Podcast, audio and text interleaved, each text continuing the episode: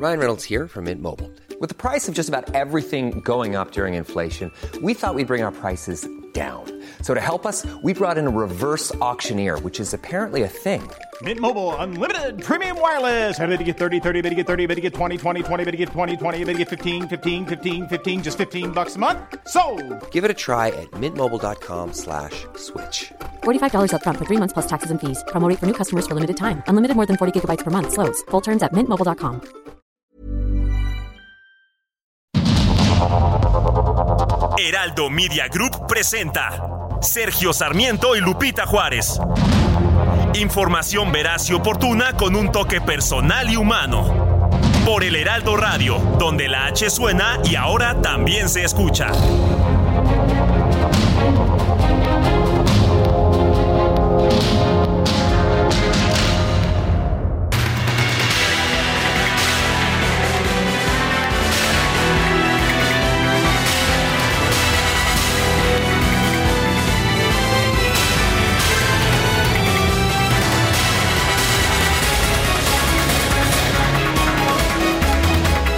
Son las 7 de la mañana con un minuto de este viernes primero de diciembre de 2023. Yo soy Sergio Sarmiento, quiero darle a usted la más cordial bienvenida a El Heraldo Radio. Quédese con nosotros, aquí estará bien informado por supuesto.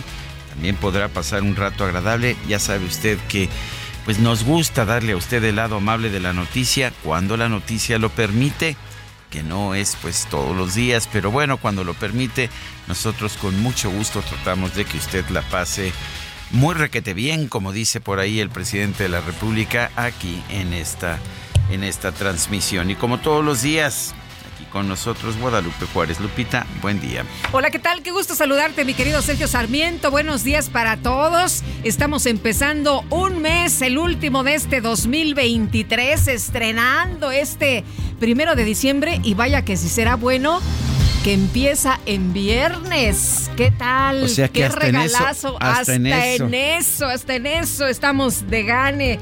Y bueno, pues tenemos que chambearle aunque sea viernes y aunque sea diciembre, ¿verdad? Pues este viernes primero de diciembre empezamos pues con un resumen de la información más importante. Esta madrugada se reanudaron los ataques entre Israel y Hamas después de que concluyó el plazo para extender la tregua humanitaria en la franja de Gaza. A través de X, las fuerzas de defensa israelíes denunciaron que Hamas abrió fuego violando los términos acordados para detener las hostilidades. La titular de la Secretaría de Relaciones Exteriores, Alicia Bárcena, informó que la joven mexicana Ilana Gritzeski fue liberada después de pasar 54 días como rehén de Hamas en la franja de Gaza. Sí, estuvo secuestrada secuestrada todos estos días. Además, agradeció al gobierno de Qatar por su invaluable mediación. La canciller Alicia Bárcena también aseguró que el gobierno de México sigue trabajando para lograr el regreso del otro joven mexicano retenido por Hamas, Orión Hernández, así como de los dos tripulantes del barco carguero Galaxy Leader, capturado por rebeldes hutíes de Yemen en el Mar Rojo. Sí, los dos mexicanos secuestrados y bueno, más estos otros dos que fueron capturados ahí por los rebeldes. Durante su comparecencia ante la Cámara de Diputados, la titular de la Secretaría del Medio Ambiente, María Luisa Albores, aseguró que México va a tener cuidado de que las iniciativas internacionales a las que se adhiera en el marco de la Cumbre Climática Mundial tengan un impacto benéfico para las comunidades y la sociedad. Sí me gustaría hacer hincapié del trabajo que estamos haciendo para el asunto de, de cambio climático y tiene que ver mucho también con eh, las acciones basadas en la naturaleza. Sí me gustaría, eh, lo traté justo al inicio de la presentación, pero hemos sido un eh, gobierno que ha fortalecido mucho lo que es eh, acciones basadas en la naturaleza, que conlleva dos acciones muy tangibles y que se notan y que se ven y que puedo dar cuenta acá a través de lo que se hace en mitigación para cambio climático y la captura de dióxido de carbono. En este encuentro, los diputados de oposición denunciaron que la construcción del tren Maya significó la destrucción de la selva y la violación de la normatividad de impacto ambiental. Melissa Vargas del PRI señaló que solo en el tramo 5 más de 2.5 millones de árboles fueron talados porque todo el recurso fue entregado a un programa social denominado Sembrando Vida y a un programa denominado Tren Maya, en donde prácticamente los recursos que tendrían que haber sido entregados a esta Secretaría fueron desviados para otros proyectos. Eso es verdaderamente lamentable y hago votos para que el próximo sexenio replantee la política ambiental en este país. Bueno, y por otra parte, eh, eh, la presidenta del Senado, Ana Lilia Rivera, informó que la mesa directiva aún no ha recibido la nueva terna del presidente López Obrador. Se acordarán ustedes que dijo ayer en la mañanera, hoy mismo queda. Pues no, eh, algunos de los reporteros dicen que estuvieron ayer todavía muy tarde y que no llegó nada y vamos a escuchar. Aún no, estamos al pendiente y en cuanto eso pase vamos a informar, pero todavía no llega. ¿No ha tenido comunicación con gobernación? Sí, estoy pendiente, por eso les digo que aún no la envía. Durante la clausura de los festejos por el bicentenario del heroico Colegio Militar, el presidente López Obrador afirmó que las Fuerzas Armadas hacen valer la paz y la tranquilidad en el país sin uso excesivo de la fuerza ni abuso de autoridad. Se ha reafirmado el carácter popular, no elitista, de las Fuerzas Armadas. Y ha quedado de manifiesto que los soldados, que como siempre he dicho, son pueblo uniformado, saben con profesionalismo, aprendido en el colegio militar, con disciplina y con convicción, hacer valer la paz y la tranquilidad sin el uso excesivo de la fuerza y con absoluto respeto a los derechos humanos.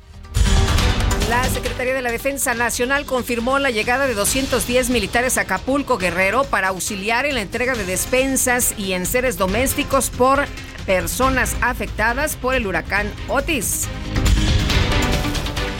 El vigésimo primer Tribunal Colegiado Administrativo confirmó un amparo otorgado a la agrupación mexicana de oncohematología pediátrica, con el cual se ordena al gobierno federal que garantice el abasto de medicamentos para niños con cáncer en lo que resta de 2023 y en todo 2024. La Comisión de Quejas y Denuncias del INE ordenó de nueva cuenta suspender diversos promocionales de la Alianza Fuerza y Corazón por México en los que aparece la senadora con licencia Xochitl Galvez debido a que no se establece de manera correcta su calidad de precandidata a la presidencia. Por otro lado, la Comisión de Quejas del INE ordenó retirar los spots de precampaña de Movimiento Ciudadano por la promoción ilegal de servidores públicos, ya que aparece la imagen del gobernador de Nuevo León, Samuel García. El alcalde de Monterrey, Luis Donaldo Colosio, advirtió que si continúa la crisis de ingobernabilidad de Nuevo León, pedirá la intervención del Senado para que sea este órgano legislativo quien designe al gobernador interino del estado madurez y cordura que no tienen, o al menos no han demostrado en los últimos meses. Por eso yo temo mucho que llegue al extremo de ser el Senado el que ponga orden en el Estado de Nuevo León. ¿Pediría eso que el Senado ya intervenga para... Si de plano las cosas siguen así, sí. Le pediría yo al Senado de la República que intervenga y que haga ese nombramiento por los, los siguientes seis meses en lo que se restablece la, la, política a su normalidad aquí en el Estado. El presidente nacional de Morena, Mario Delgado, advirtió que solo el Congreso de Nuevo León puede nombrar al gobernador interino del estado, por lo cual se debe respetar esa facultad constitucional. Y si es muy clara la constitución, le corresponde nada más al Congreso el nombrar a un gobernador interino. Durante un encuentro con simpatizantes en Zacapu, Michoacán, la precandidata de Morena a la presidencia de la República, Claudia Sheinbaum, reiteró que su tesis de licenciatura no fue plagiada, a diferencia de otras. ¿A quién se referirá? ¿A Yasmín Esquivel? Puede ser. Más allá de lo que aprendí en la física, mi tesis de licenciatura fue sobre eso, que por cierto no es plagiada como otras. Bueno, pues... Eh Qué raro, ¿no? Que la candidata de Morena haga esta referencia a la ministra de la Suprema Corte de Justicia, cuya tesis pues ha sido demostradamente Eh, en varias ocasiones ha sido demostrado que fue plagiada. A propósito, la de Xochitl Galvez, ya la Universidad Nacional Autónoma de México señaló que no había sido plagiada. El jefe de gobierno, igual que la de Claudia Sheinbaum, también señaló que no había sido plagiada. El jefe de gobierno de la Ciudad de México, Martí Batres, informó que José Antonio Peña Merino dejará su cargo como titular de la Agencia Digital de Innovación Pública para dedicarse a actividades relacionadas con la cuarta transformación. La alcaldesa de Cuauhtémoc, Sandra Cuevas, deberá separarse de su cargo por 30 días naturales por una nueva sanción de la Contraloría General de la Ciudad de México por la contratación irregular de un empleado de alto nivel. La senadora Lucía Mesa Guzmán, Lucy Mesa, formalizó este jueves su registro como precandidata del PRI al gobierno de Morelos. Estuvo acompañada por el líder nacional del partido, Alejandro Moreno. Yo, les quiero pedir que todas y todos nos sumemos en una sola voz para ir a buscar a los morelenses para que se puedan sumar a este gran proyecto, para acabar con la corrupción, la inseguridad, la violencia, la indolencia que impera hoy en el estado de Morelos. Alejandro Chávez Carmona, fiscal de la región Oriente de Morelos, fue detenido por elementos de la Fiscalía General de la República acusado de narcotráfico. El exgobernador de Chihuahua, César Duarte, fue desalojado de una sala judicial luego de discutir con la juez de control, Delia Valentina Meléndez, quien le, le negó llevar su proceso en libertad por presunto peculado y asociación delictuosa. Bueno, y a través de un comunicado, Prepa Anáhuac Puebla anunció la expulsión definitiva de Patricio, el joven que fue captado golpeando a un vigilante del fraccionamiento Lomas de Angelópolis. Por tercera semana consecutiva, un grupo de personas encapuchadas realizó actos vandálicos en el edificio de rectoría de la UNAM en Ciudad Universitaria. Aparentemente exigen la renuncia de funcionarios de la Prepa 5. El primer tribunal colegiado penal de la Ciudad de México concedió una suspensión definitiva que ordena revisar la prisión preventiva oficiosa dictada contra ocho militares acusados del delito de desaparición forzada por el caso Iguala. Periodistas y miembros de distintas organizaciones civiles realizaron una nueva jornada de protestas en Chilpancingo Guerrero para exigir justicia por el ataque armado que sufrieron cuatro comunicadores. Y representantes del gobierno de Colombia y del Ejército de Liberación Nacional se reunieron este jueves en la Ciudad de México para comenzar una nueva fase de sus conversaciones de paz. La Agencia Meteorológica de las Naciones Unidas informó que 2023 fue el año más caluroso jamás registrado. Advirtió que la tendencia actual apunta a un incremento de inundaciones, incendios forestales, deshielo de glaciares y olas de calor. Me da miedo y mucha preocupación para que veas, ojalá que después de la COP haya buenos acuerdos. En información deportiva, el Puebla empató 2-2 con los Tigres de la Universidad Autónoma de Nuevo León en la ida de los cuartos de final en la Liga MX. Por su parte, las Chivas de Guadalajara se impusieron 1-0 sobre los Pumas de la UNAM. Los Vaqueros de Dallas se impusieron, se impusieron a los Halcones Marinos de Seattle por 41-35, es su novena victoria de la temporada. Y bueno, pues fue un partido de alternativas, un partido de zigzag en que iba primero uno adelante, después el otro, realmente un partido divertido.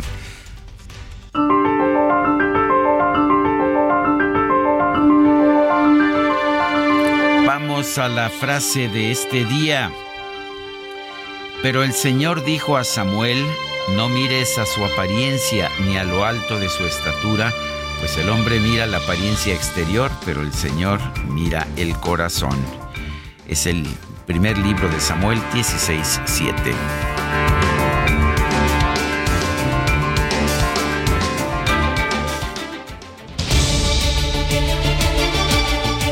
Bueno, y vamos, vamos a, a las preguntas. Ayer preguntábamos en este espacio quién es responsable de la crisis política de Nuevo León.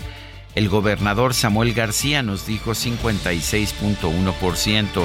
El PRI y el PAN respondió 42.9%. No sabemos 1%.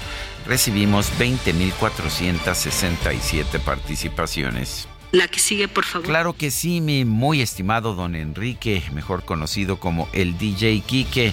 La pregunta de este día ya la coloqué en mi cuenta personal de X, arroba Sergio Sarmiento. ¿Quién debe ser el gobernador interino de Nuevo León?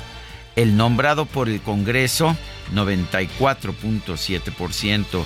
El nombrado por Samuel, 2.4%. No sabemos, 3%. En 45 minutos llevamos 1.316 votos. Las destacadas de El Heraldo de México.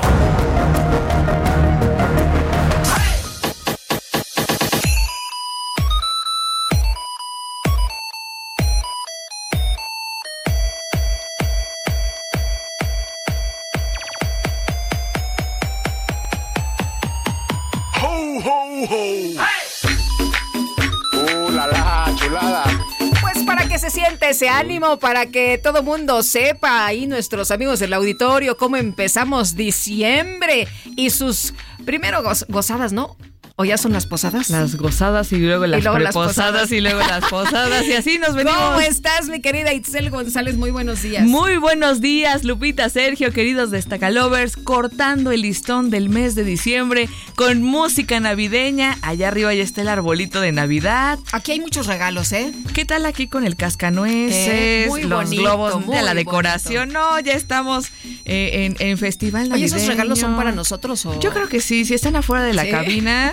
Yo creo que estos regalos son para nosotros. No sé si quieran hacer el tradicional calendario de Adviento. Vamos abriendo de uno, en uno, hasta el 24. No, hombre, para nosotros para eso nos pintamos solos. Al señor Sarmiento no le gusta mucho la Navidad. Pero los regalos sí, ¿eh? eh sí, es este. ¿Ah, sí? Medio... O, nos lo va a rechazar. no, no, es medio material, así que Sí, los regalos sí. Estamos muy contentos. Oye, hablando de regalos, le queremos agradecer a José Luis Leiva y a Karina Foguel de Grupo Bimbo que nos mandaron ya un extraordinario regalo. Un arco navideño ¿Eh? que no pudimos cargar.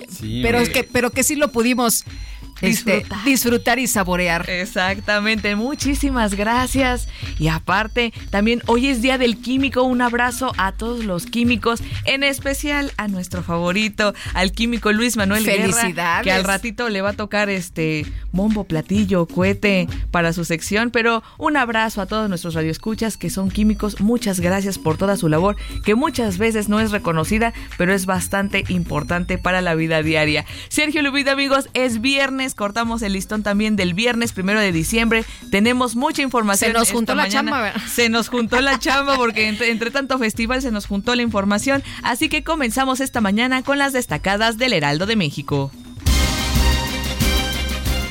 En primera plana, Samuel contra diputados crece en Nuevo León crisis de gobernabilidad. García se niega a reconocer a Enrique Orozco como interino, allegados a la un gobernador identificados en irrupción violenta en el Congreso local.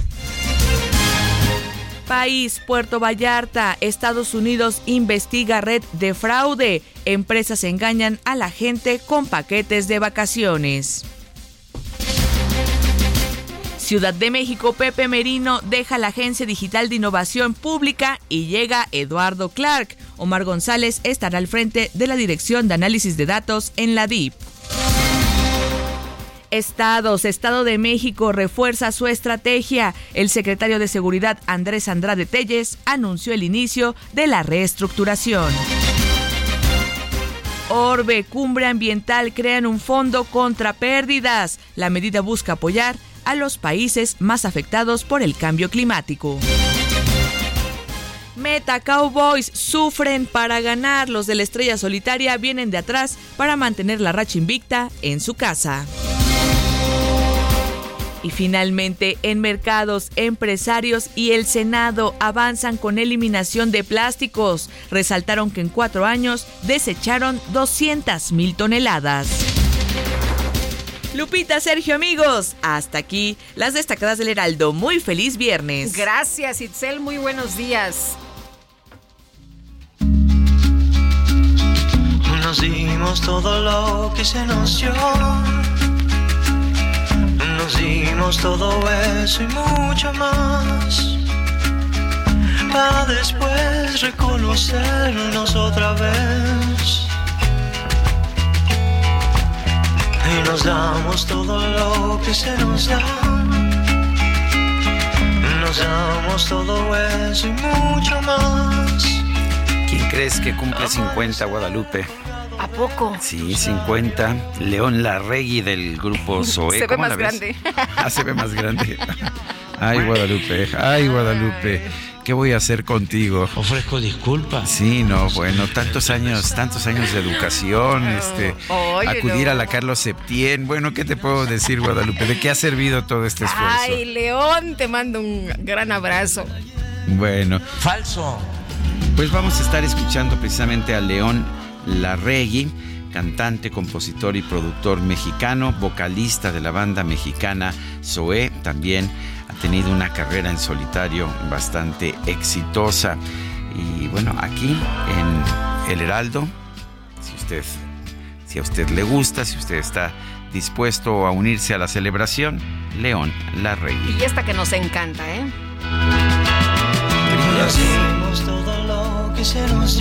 Mira nada más acá en la, en la producción cómo está.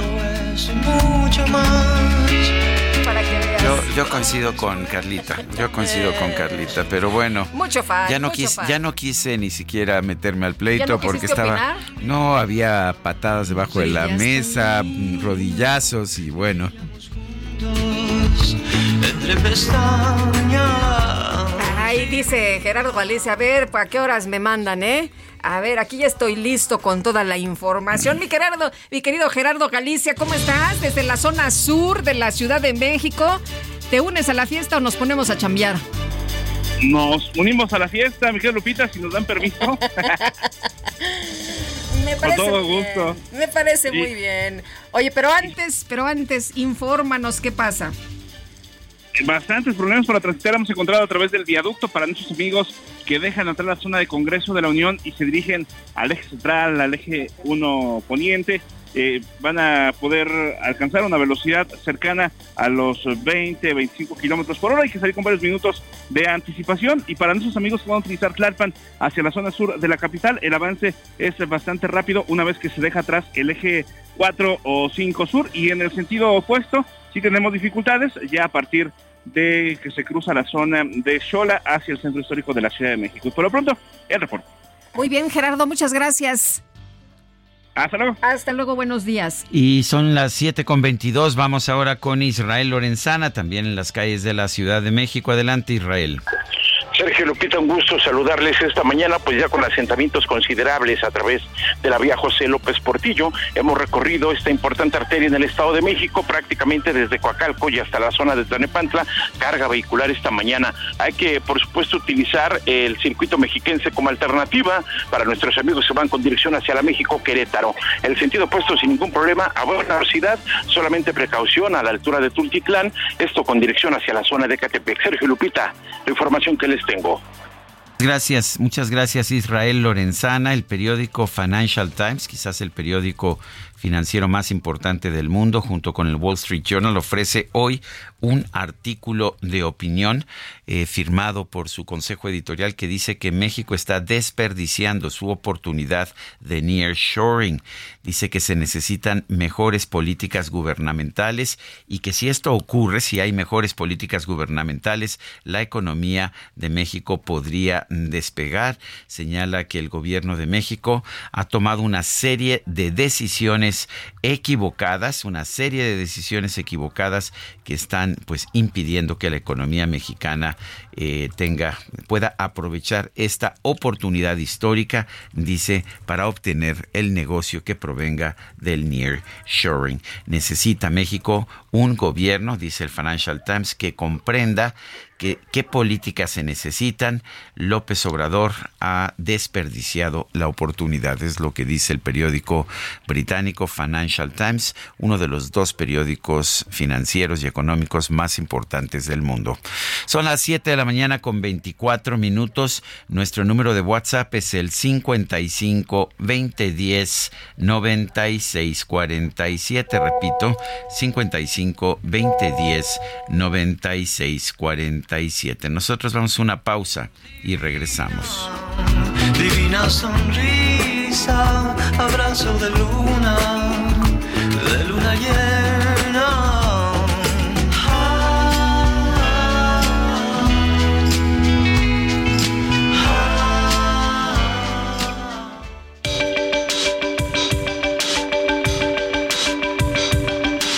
Sergio Sarmiento y Lupita Juárez quieren conocer tu opinión, tus comentarios o simplemente envía un saludo para ser más cálida esta mañana. Envía tus mensajes al WhatsApp 55 20 10 96 47.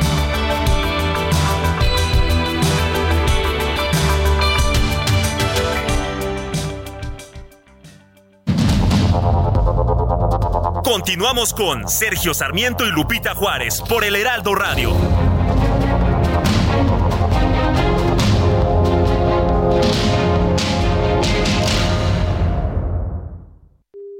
Viva festeja sus 17 años con vuelos desde 17 pesos más TUA. ¿Escuchaste bien? 17 años, 17 pesos. Entra a vivairobus.com.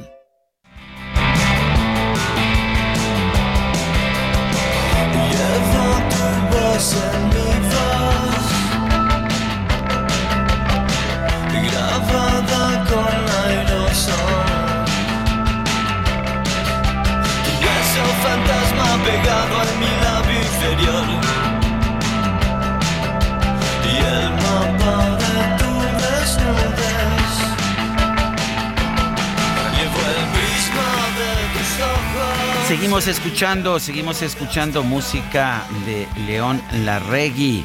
Esto es con el grupo Zoé, del que fue vocalista principal. Se llama Vía Láctea. Te aparecen eternas si tú no estás. 50 años, el tostón, dicen por ahí. Tostón. Oye, también cumple el presidente Andrés Manuel López Obrador cinco años este viernes. Así. Ya, sí, sí, sí. No vamos a tener este informe. Cinco años de su inauguración, porque él, Sí. él va festejando absolutamente Todo, todas las todo lo- efemérides. todos los días, Sí. este, todos los días de todos los años. Bueno, este, y lo va a conmemorar con la inauguración del aeropuerto Felipe Carrillo Puerto y también con un aumento del salario mínimo del 20%. ¿Qué tal? Pues así, así los festejos esta mañana. Oye, y nos dicen nuestros amigos del auditorio en sus mensajes cuándo depositan la pensión del Seguro Social, es lo que nos pregunta Capivic y estoy en contacto en estos momentos con comunicación del Seguro Social y me dicen que en un momento más nos dan toda la información y les agradezco en el IMSS que nos den los detalles. Sí, el, eh, conozco de gente que, que- que lo recibió normal ayer a la medianoche, como pues como ocurre normalmente con las pensiones del Seguro Social. Pero en fin, dice otra persona, buenos días Lupita y Sergio, un abrazo. Me uno a la fiesta por el inicio de este mes de celebraciones. Le pido a Sergio que no me regañe a Lupita, es parte de los festejos. Un abrazo a Sergio y a Lupita, un abrazo y un beso de su amigo Sebastián Aguirre. No Feliz se mes. atrevería, no se atrevería, no mi puedo. querido Sergio. A ver, mi, mi muy mi muy estimada Itzel González, el club, el, el club de Scrooge de Sergio Sarmiento tiene que ser reactivado este mes, como corresponde. Es una obligación moral que tenemos contraída con Germán de esa hace muchos años, este escritor que pues que se encargaba de aborrecer la Navidad. Ahora hemos asumido nosotros la estafeta, ¿verdad, Lupita? Efectivamente, aunque estamos Con divididos. poco éxito, es- ¿eh? Con estamos- poco éxito. Estamos divididos. Tú eres de los del Grinch y yo soy de la pachanga. Ya me usted. A mí sí me gusta. Y bueno, tenemos más, ¿verdad? Tenemos más Sí. información. Dice otra persona, yo estoy de acuerdo con la decisión del Congreso de Nuevo León aplicando la ley y no con los caprichos de Samuel García, que prometió que no buscaría la candidatura a la presidencia. Qué falta de palabras. Soy José Ricardo García Camarena del Estado de México. Y buenos días, Sergio Lupita. No me digas, Sergio, que eres Grinch, cuando Lupita y todos los de radio están en modo navideño desde hace, creo, que cuando empezó septiembre. De veras, ya vamos a ponernos en modo navideño. Ya ves que Lupita ayer este, ya había empezado Jorge Gómez. Bueno, y vamos con, con la información. El INE, el Instituto Nacional Electoral, ordenó el retiro de promocionales de los precandidatos presidenciales Xochitl Galvez y Samuel García por no cumplir con los requisitos establecidos en la etapa de precampañas y por una posible vulneración del principio de equidad. Misael Zavala nos tiene el reporte. Adelante, Misael. Muy buenos días, Sergio. Buenos días, Lupita. Efectivamente, Sergio, pues ayer en una sesión extraordinaria, la Comisión de Quejas y Denuncias del Instituto Nacional Electoral ordenó eliminar spots y propaganda ilegal de los precandidatos presidenciales Ochil Galvez Ruiz y Samuel García Sepúlveda por violar el modelo de comunicación política del país. La Comisión de Quejas indicó que en el caso de Movimiento Ciudadano ha utilizado indebidamente en los últimos días la pauta de comunicación con promocionales personalizados y propaganda del precandidato presidencial Samuel García, lo cual contradice el modelo de comunicación, pues este último es gobernador de Nuevo León en funciones y no puede eh, acceder a estos spots ni de radio ni de televisión del partido político Movimiento Ciudadano. En este caso, García realizó promoción y personalizada ilegal, ya que es gobernador estatal y se le ordenó pues a Movimiento Ciudadano eliminar la propaganda. En el caso de la precandidata por la coalición Fuerza y Corazón por México, Xochitl Galvez, se le ordenó bajar dos spots en radio y televisión por una denuncia de Morena, ya que la comisión avaló por unanimidad que estos dos spots no incluyen ningún elemento por el que señale que Xochitl Gálvez es precandidata o se trata de un proceso de pre-campaña, por lo cual se deben bajar estos spots. En este sentido, Xochitl Gálvez únicamente tiene que poner en sus spots que es precandidata y que esos, esos mensajes o eh, pues anuncios son dirigidos tanto a simpatizantes como a militantes de los partidos políticos que la arropan. Asimismo, la consejera presidenta de la Comisión de Quejas del INE, Claudia Zavala, lanzó un llamado de atención contra todos los precandidatos para que pongan atención en sus spots y hagan eh, pues todo lo conducente para que se apeguen a la legalidad. En ese sentido, pues se les dio a ambos eh, precandidatos 24 horas para bajar sus spots, tanto a Samuel García como a Xochitl Gálvez, y también en este caso, en el caso de Samuel García, a Movimiento Ciudadano para que pues eliminen los spots de radio y televisión y toda la propaganda hasta que eh, pues Samuel García ya se retire de la gubernatura y vuelva a su contienda como precandidato presidencial. Sergio Lupita, hasta aquí la información. Muy bien, muchas gracias, Misael. Muy buenos días. Gracias, muy buen día. Son las 7 de la mañana con 38 minutos. El expresidente Vicente Fox informó que está trabajando para restablecer su cuenta en X. Dice que no dará marcha atrás en el objetivo de sacar a Morena de Palacio Nacional. A propósito, eh, Samuel García, el gobernador de Nuevo León, lo que, lo que señaló fue, qué bueno que mi compadre Musk se la quitó la cuenta porque le daba pena a México ese señor. Vicente Fox, expresidente de México, está en la línea telefónica. Eh, presidente Fox, gracias por tomar esta llamada. Eh, díganos, ¿hubo, ¿hubo algunas versiones en el sentido de que usted mismo, de que tú tú mismo podrías haber eliminado tu cuenta, pero pues eso no es cierto, ¿verdad? Sergio, muy buenos días, muy buenos días México. Sí, claro que no es cierto, fue una sorpresa mala, grave para mí, este verme sin mi fusil en cacería y este el atentado fuerte contra la libertad de expresión con esta arbitrariedad. Todavía hoy no sé quién, no sé cómo, no sé para qué se suspendió esa cuenta. En realidad el, no hay. El gobernador de Nuevo León públicamente le agradeció a Mosca haber hecho eso, haber retirado tu cuenta.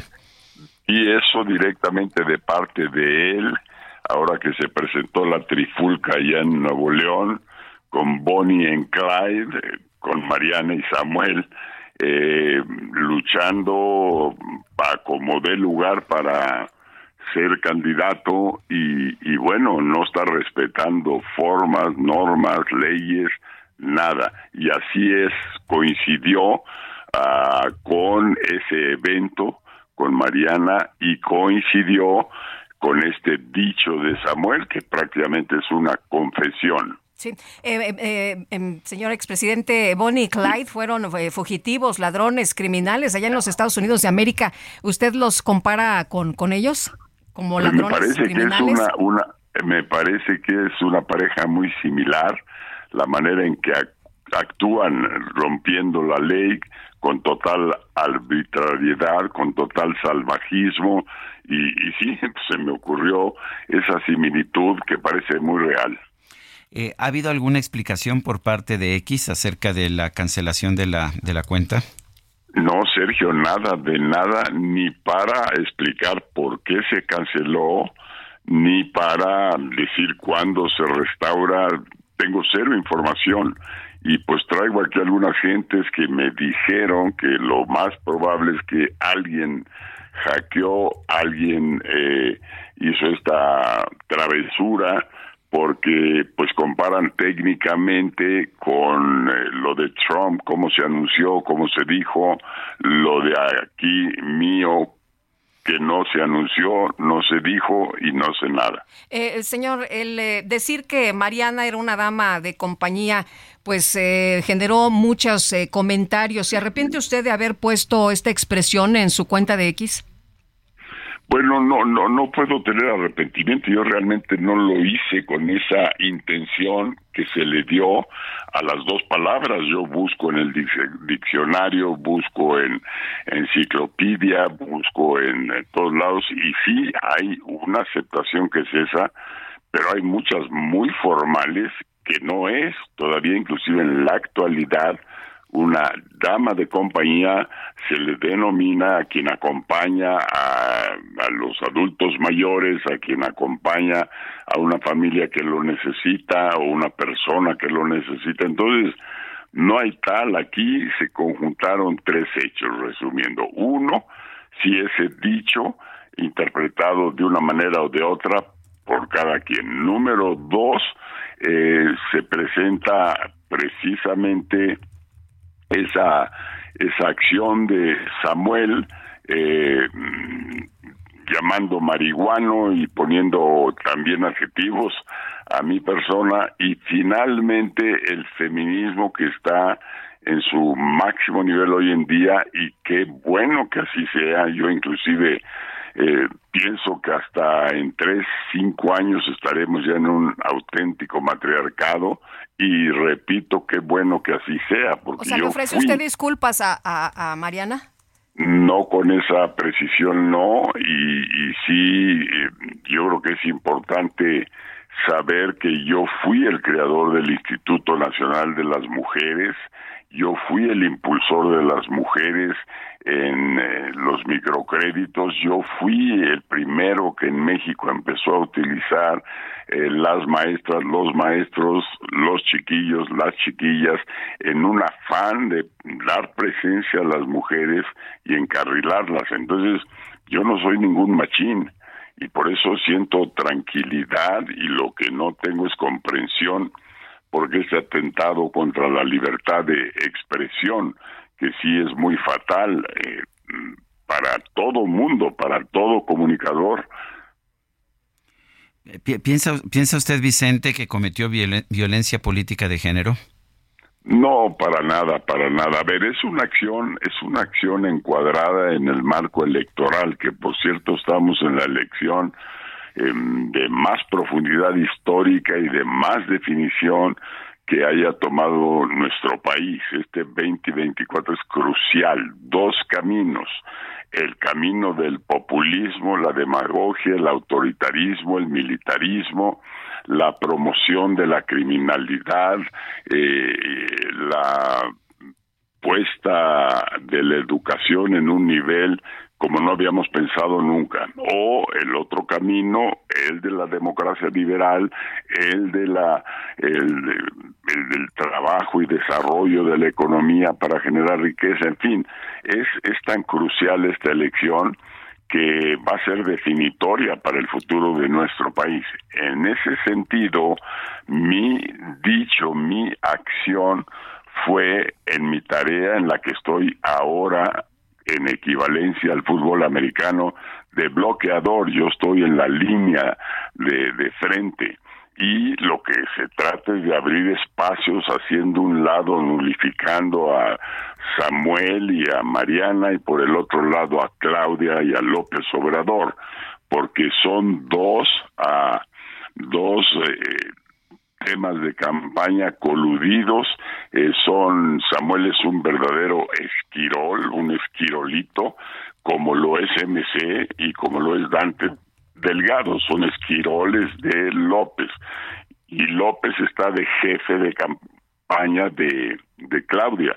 Entonces estamos frente a un ataque a la democracia, ataque a las decisiones en los procesos electorales y yo creo que hay que eh, meterle todo el peso y toda la fuerza en esta en esta guerra. Es una guerra como en como es en la guerra el que pierde no se lleva nada. Solo hay que ganar y yo estoy en ese empeño de que Xochitl gane, de que gane la democracia, que gane la libertad, porque el país no puede seguir aguantando eh, una, un gobierno como este que nada aporta y sí en todo estorba. Pues a Vicente Fox, expresidente de México, como siempre yo quiero agradecerle esta conversación.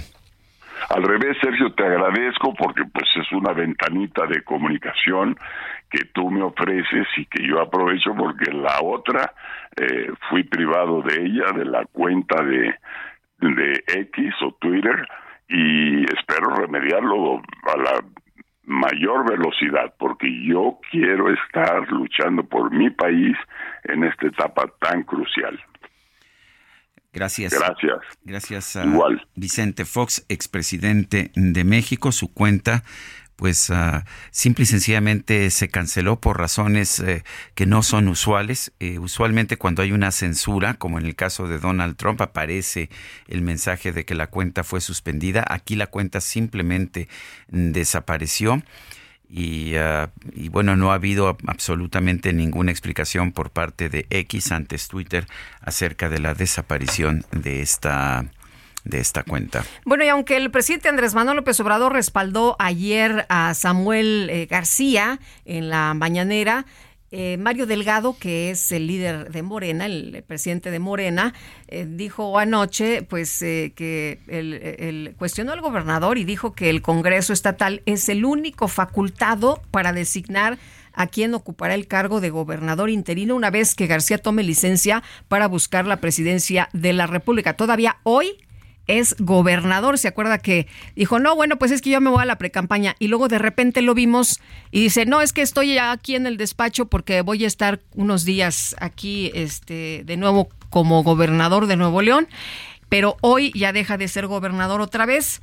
Bueno, Delgado criticó el portazo de Movimiento Ciudadano en el Congreso y pues eh, dijo que Samuel señala que representa la nueva política, en realidad queda al descubierto que él encarna lo peor de la vieja política, que es la represión, que son los grupos de choque, que es el autoritarismo, que es tratar de desconocer las facultades que tiene su propio Congreso. Y si es incapaz de lograr un consenso entre las distintas fuerzas políticas de Nuevo León, quiere decir que no tiene ni la menor posibilidad o capacidad para pretender gobernar a nuestro país. Esto fue lo que dijo Mario Delgado. Son las 7 de la mañana con 49 minutos. El Partido de la Revolución Democrática, el PRD, solicitó al Instituto Nacional Electoral cancelar la precandidatura presidencial de Samuel García de Movimiento Ciudadano por presuntamente violar la Constitución. Ángel Ávila, representante del PRD en el INE, está en la línea telefónica. Ángel Ávila, gracias por tomar nuestra llamada. ¿Cuáles son las razones por las que piden esta cancelación? Es una sanción muy fuerte, es casi pena de muerte. ¿Y dónde dice en la Constitución que, eh, o cuál es la parte de la Constitución que ha violado Samuel García? Eh, hola Sergio de Lupita, eh, buenos días, gracias por el espacio, saludos a todo su auditorio. Hoy lo que está claro, eh, Sergio, es lo que me preguntas, tanto la Constitución establece que si tú quieres ser representante tienes que pedir licencia o renunciar, y lo dicen diversos artículos de la Ley General de Partidos Políticos y de la LEGIPE, porque un funcionario público no puede hacer actos de precampaña Hoy estamos en la etapa del proceso electoral, en las, eh, en las eh, digamos, en las precampañas de las precandidaturas. Cada partido político está corriendo un, eh, una ruta legal en donde quien se inscribió para ser candidato a la presidencia tiene que correr una precampaña de precandidato a la presidencia de la República. Entonces se establece que ningún funcionario público a ningún nivel pudiera ser al mismo tiempo funcionario público y precandidato. Y esto es así porque lo que busca la ley y la constitución es que la utilización de recursos públicos no sea utilizado para fines eh, partidistas. Entonces, cuando uno es funcionario público, siempre se corre el riesgo de que los recursos a su cargo eh, o cualquier actividad que tú hagas sea tomado como un acto o de promoción personalizada o de uso de desvío de recursos públicos. Hay que recordar, eh, Sergio, que eh, los funcionarios públicos solamente pueden promoverse, según la Constitución, eh, cuando dan un informe de gobierno, siete días antes y cinco días después. Esto implica que si el gobernador que pidió licencia para poder registrarse en la convocatoria del Movimiento Ciudadano, hoy, digamos, esa licencia ya no es efectiva porque regresa al cargo, evidentemente no pudiera haber spots de Samuel ni en radio, ni en televisión, ni en espectaculares. Por eso ayer el INE, la Comisión de Quejas, sesionó de manera urgente para bajar esos spots, porque estamos hablando que un funcionario público no puede tener promoción personalizada, está violando el artículo 134 constitucional. Entonces, Samuel Huela este, viola diversas disposiciones porque todos aquellos que hoy son precandidatos pidieron licencia a su cargo. Es decir, Xochitl pidió licencia a ser senadora y Claudia Sheinbaum pidió licencia de la jefatura de gobierno. En el caso de Samuel no tendría que ser distinto, porque tendría que tener un privilegio de sí dejarle ser gobernador y ser precandidato al mismo tiempo. Oye Ángel, pero llamó la atención que, que de pronto eh, pues anunciara que se regresaba, pero nada más unos días, ¿no? Es un fraude a la ley, este, plenamente. Lo que se establece es que tenga que pedir licencia o renunciar. Imagínense a un, a un funcionario público, en este caso un gobernador haciendo campaña. Es lo que hemos luchado durante muchos años de que los gobiernos no intervengan en las elecciones. Hoy un gobernador siendo precandidato evidentemente es una burla a la ley y a la constitución y sí puede quedar inhabilitado Samuel para volver a regresar a ser precandidato, porque la licencia que él metió para poder cumplir el requisito legal, esa licencia hoy, digamos, ya feneció porque regresó a su cargo como gobernador. En fin, eh, ¿qué, ¿cuál es la respuesta hasta este momento del INE? Eh, ¿qué, respuesta esperas? Eh, yo creo, Sergio, que la Comisión de Quejas tiene que sesionar hoy o mañana urgentemente sobre el caso de su posible inhabilitación como precandidato. El día de ayer sesionó también de manera inmediata la comisión para bajar los spots, porque imagínate a un funcionario público utilizando recursos públicos o la prerrogativa que tenemos los partidos para hacerse campaña o promoción yo espero que se reúna lo más pronto posible la comisión, que se reúna la comisión de prerrogativas y partidos políticos y que, eh, digamos, eh, pueda pasar al Consejo General la decisión o no de mantener a Samuel como posible precandidato. Yo, eh, nosotros lo que establecemos es que sus plazos legales para ser precandidato ya pasaron. Digamos, él quiso regresar a ser funcionario público. Pero se supone que la licencia es a partir de mañana, ¿no? Eh, no, lo que pasa es que él ya había pedido, él, en realidad pidió licencia seis meses. Eh, él dice que va a ganar la presidencia de la República, pero su licencia terminaba el 2 de junio, el día de la jornada electoral, evidentemente pensando que no iba a ganar. El problema es que, eh, digamos, el primer mes de licencia, según la Constitución de Nuevo León, lo pudo cubrir su secretario de gobierno. El problema era después de esos 30 días. Entonces, lo que él hizo es querer regresar y anuncia que cada 30 días haría lo mismo para no tener una licencia de seis meses y que el Congreso no pusiera eh, gobernador. Hoy vemos todo toda la ingobernabilidad que hay en el Estado por la ambición de Samuel de querer ser las dos cosas, querer ser gobernador y querer ser eh, precandidato a la presidencia. Eso no se puede hacer. Ya lo vimos con el Bronco. El Bronco tuvo que pedir licencia seis meses para ser precandidato. Eh, bueno. ¿Qué, es lo que esperamos? Que el INE le resuelva a Movimiento Ciudadano que presente a otro precandidato. O sea, no queremos que Movimiento Ciudadano no se quede sin candidato, sino que sea otro que no sea funcionario público. Gracias, Ángel Ávila, representante del PRD en el INE. Nosotros vamos a una pausa.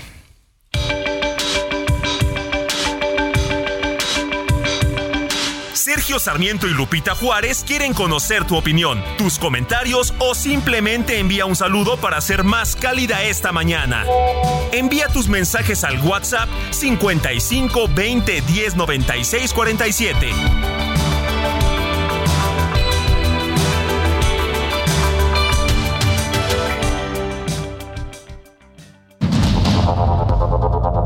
Continuamos con Sergio Sarmiento y Lupita Juárez por el Heraldo Radio.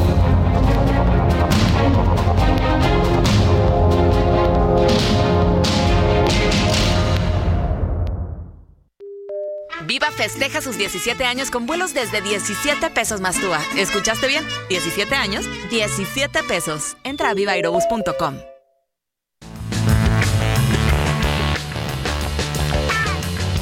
Luego el tiempo, aquel mundo se paraba entre tus labios. Solo para revivir, derretirme una vez más, mirando tus ojos negros.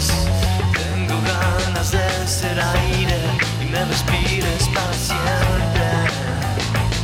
Pues no tengo nada que perder.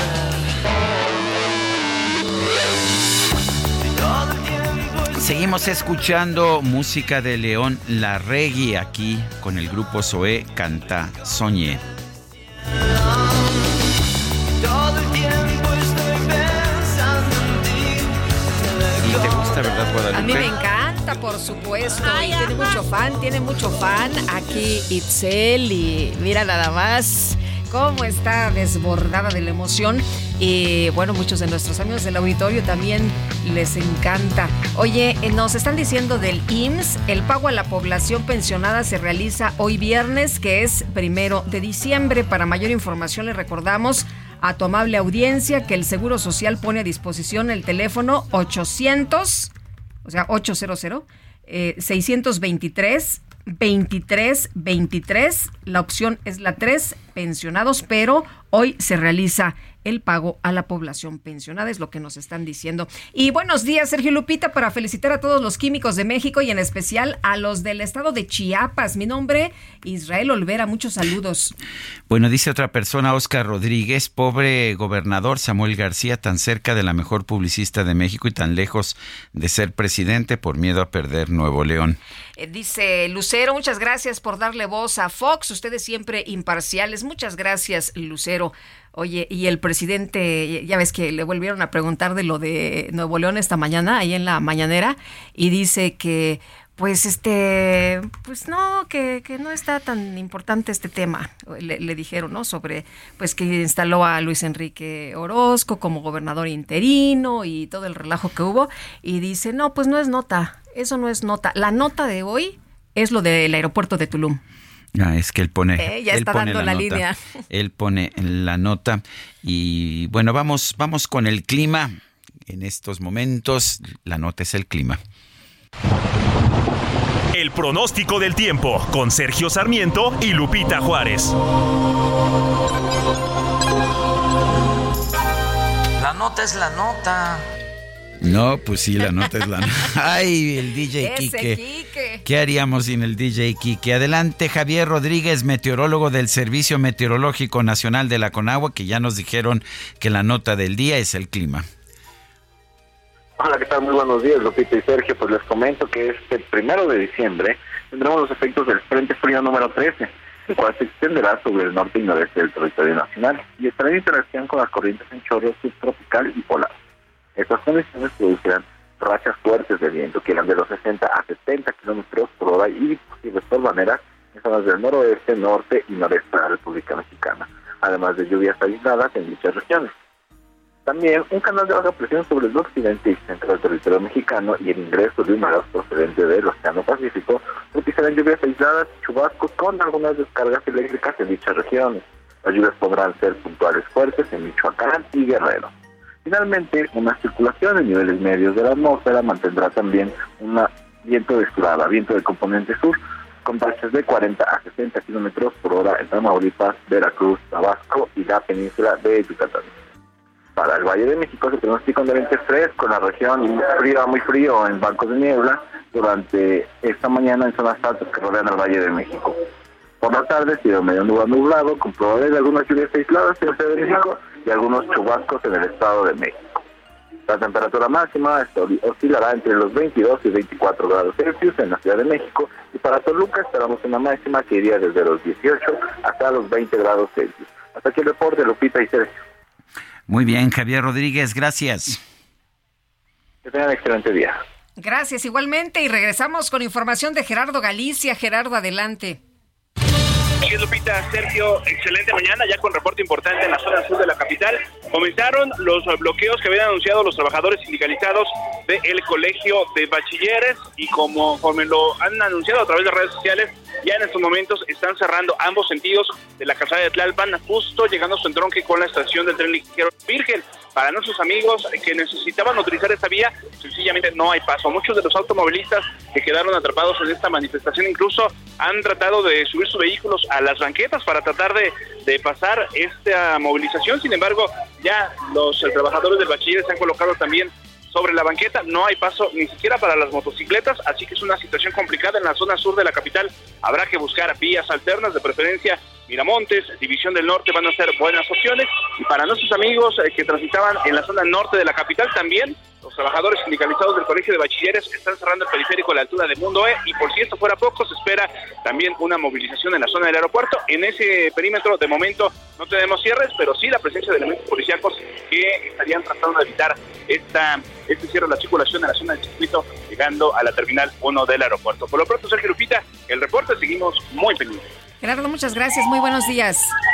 Hasta luego. Hasta luego. Oye, nos están diciendo amigos del auditorio que fueron a verificar allá en Toluca su automóvil y que no tienen hologramas. Es el Verificentro 909 allá de Toluca y resulta que no hay hologramas. Son las 8 de la mañana con 7 minutos. Vámonos con el químico Guerra que anda por ahí en la COP 28. El químico Guerra con Sergio Sarmiento y Lupita Juárez. Químico Guerra, ¿qué nos tienes? ¿Qué está pasando allá en la COP? Bueno, Sergio Lupita, pues precisamente se está eh, vislumbrando que el verdadero cambio se va a tener en esta COP a través de la acción de los jóvenes. Eh, están hartos ya de tantas COPs, ¿verdad? Y que siga habiendo un aumento. La realidad es que sigue habiendo un aumento en la producción de combustibles fósiles y por lo tanto un aumento en la emisión de gases de efecto invernadero a la atmósfera, lo cual prácticamente está cancelando la posibilidad posibilidad de que lleguemos para el 2050 a no más de 1.5 grados, 2030, perdón, a 1.5 grados centígrados de aumento en la temperatura global del planeta. Pareciera poco 1.5 grados, pero es la temperatura global para muchos lugares, por ejemplo, para Mexicali, con nosotros aquí en México, significaría que se pueden rebasar temperaturas de 50 grados en la ciudad de Mexicali. Ya ha sucedido, pero que no, no en forma permanente porque lo haría prácticamente invivible.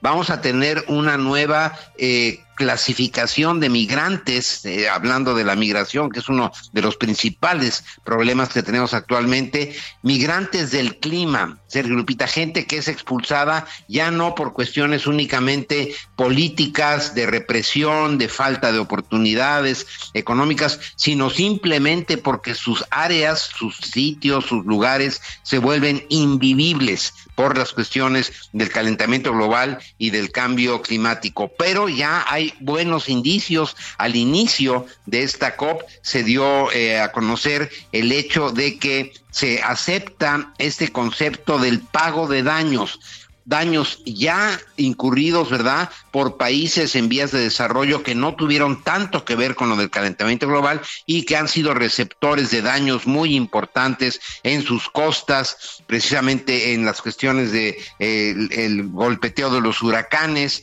la pérdida de eh, áreas enormes por la sequía, etcétera, y se acepta y es algo histórico esta compensación, ¿verdad? por los daños ocurridos por el cambio climático. Pero se espera, a final de cuentas, de lo que se trata, Sergio Lupita, de que se llegue al final eh, de esta COP, prácticamente al final de la semana que viene, con el compromiso específico de los financiamientos clave para lograr la transición energética. Prácticamente la COP28 se trata de la transición energética, si se puede acelerar, es eh, desde mi punto de vista interesante y alentador que un país productor de petróleo esté eh, pues auspiciando, esté siendo anfitrión de esta cumbre de las Naciones Unidas para dilucidar hacia dónde debemos de ir con eh, esta, este gran reto que tenemos frente a nosotros los seres humanos. Pero como decía yo al principio, los jóvenes son los que están haciendo la presión fuerte ya inclusive sobre eh, accionistas, sobre eh, reuniones de accionistas en las petroleras para que estas empresas, porque los accionistas votan hacia dónde debe llevarse una empresa cuando esta empresa es pública y eh, llevarla hacia la inversión en cuestiones de energías renovables. Sergio Lupita se está proponiendo ya en una forma concreta, oficial, por parte de la presidencia de esta COP, de Naciones Unidas que las empresas de combustibles fósiles dediquen el 50% de sus inversiones, ya de inmediato el 50% para el desarrollo de energías alternativas, energías limpias que nos ayuden a ver si logramos esta meta del 1.5 grados para el 2030. Estamos hablando eh, dentro de seis años, Sergio Lupita, así que la tarea es verdaderamente enorme, Sergio Lupita. Pues muy bien, Químico Guerra, como siempre, gracias. ¿Y cómo es, cómo es Dubái a propósito? Pues no, no estoy allá en Dubái, eh, Sergio Lupita, a final de cuentas no pude conseguir el financiamiento, es algo eh, pues complejo, difícil, yo tengo que pagar mis propios gastos, pero Dubái es uno de esos ejemplos eh, muy, eh, ¿qué te diré?, emblemáticos, iconoclásticos de lo que el ser humano quiere y luego puede hacer cuando tiene mucho dinero desde el punto de vista ambiental. Eh, tenemos esta dicotomía, Sergio, desarrollos eh, urbanos verdaderamente impresionantes, pero por otro lado, eh, una inversión muy importante en la cuestión de eh, la transición energética. La ciudad de Masdar, por ejemplo, es una ciudad pensada, planeada, concebida desde su propio origen con la sustentabilidad o sostenibilidad en mente. O sea, es, es, es esta cuestión bipolar, como quien diría, de esta sociedad aquí, Sergio. Bueno, pues como siempre, Químico Guerra, muchas gracias. Al contrario, buen fin de semana. Oye, y felicidades, hoy es día del químico. Ah, claro, muchas gracias, Lupita. Es el día de la gente de bien. pues muchas felicidades para ti, muchas gracias. Al contrario, Lupita. Gracias, hasta luego. Buenos días. Oye, nos dice una persona al auditorio, Estados Unidos y China sí quieren bajar los niveles de contaminación y países como Alemania siguen usando intensivamente el carbón. La India lo mismo usa mucho carbón y recuerden que Biden no fue a la COP.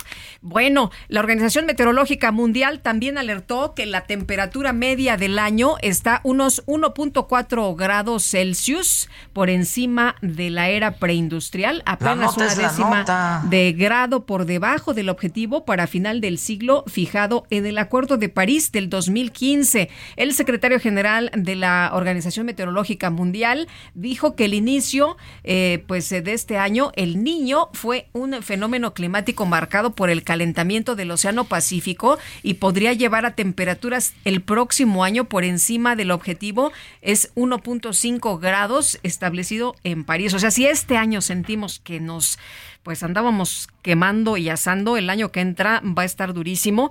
Es prácticamente seguro que durante los próximos cuatro años alcanzaremos este 1.5, al menos de forma temporal. Así que ya se imaginará la que nos espera. Son las 8, 8 de la mañana con 14 minutos. Este viernes el presidente López Obrador dijo que lo que ocurre en Nuevo León, esta disputa entre el Congreso y el gobernador para la designación de gobernador interino, no es nota. Él dice lo que es la nota. Vamos a escuchar.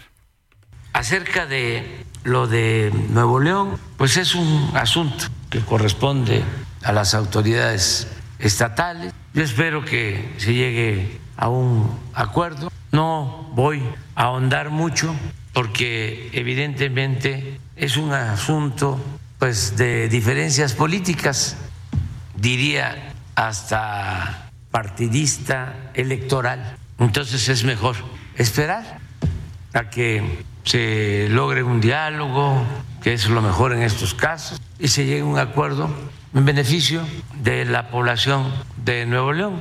Les diría en lenguaje del periodismo, no es nota. Nota es esto, hacer un aeropuerto en un año, cinco meses. Bueno, pues esa es la nota. El presidente es el que dice lo que es nota. Pues lo que es nota es lo que él hace, ¿no? Como esto que está presumiendo el día de hoy este, esta mañana. Eh, lo, otro, pues no, lo otro no. Lo que él hace, eso sí, hay que darle seguimiento y hay que ponerle pues este mucha atención. Bueno, y vamos con Noemí Gutiérrez porque en este periodo de tregua entre Israel y Palestina, el grupo extremista Hamas liberó ayer a Ilana Gritsetsky y sin embargo Orión Hernández continúa cautivo, así como otras dos eh, personas, otros dos mexicanos. Y Noemí Gutiérrez, eh, cuéntanos, ¿qué tal? Muy buenos días. Sergio Lupita, muy buenos días. Comentarles que este jueves el grupo extremista Hamas liberó a la mexicana Ilana Griseski, aunque aún mantiene en cautiverio a otro connacional, Orión Hernández. En este periodo de tregua entre Israel y Palestina, fueron entregadas al Cruz Roja Internacional diferentes grupos de secuestrados tras el ataque del 7 de octubre. La canciller Alicia Bárcena dijo que recibía con enorme alegría la liberación de la mexicana y señaló que se siguen con los diálogos para liberar a Orión Hernández, así como a dos tripulantes mexicanos que están en el barco Galaxy Leader. Destacó el apoyo del Centro Nacional de Inteligencia de México por la coordinación que tuvo con la Secretaría de Relaciones Exteriores para este caso. Además indicó que la mexicana ya se encuentra en Israel con su familia. La Cancillería agradeció el apoyo del Estado de Qatar por su labor fundamental de mediación para lograr la liberación de la mexicana. Señaló que todas estas gestiones se llevan de manera estrictamente confidencial al fin de salvaguardar la integridad de las personas reiteró que mantiene comunicación con la familia de Orión Hernández, así como de los dos marinos que están en el barco Galaxy Leader. Sergio Lupita, la información que les tengo. Hasta aquí mi reporte. Gracias, Noemí. Muy buenos días. Y bueno, pues Israel reanudó el combate contra Hamas luego de acusar al grupo de violar esta pausa que se estaba poniendo. Así que la situación pues sigue muy complicada. Esta madrugada, efectivamente, como adelanta Lupita, se reanudaron los ataques o los combates entre Israel y Hamas. Eh, a través de X, las fuerzas de defensa israelíes dijeron que Hamas abrió el fuego y que violó los términos acordados para detener las hostilidades. La doctora Arlene Ramírez Uresti está en la línea telefónica. Doctora Ramírez Uresti, gracias por conversar con nosotros. Cuéntenos eh, eh, cuál es, qué es lo que sabemos realmente de este nuevo inicio de las hostilidades. ¿Quién violó, se violó o no se violó el cese al fuego? Sé que hubo, había un cese al fuego inicial y que después pues se fue prolongando, pero cuéntenos qué sabemos.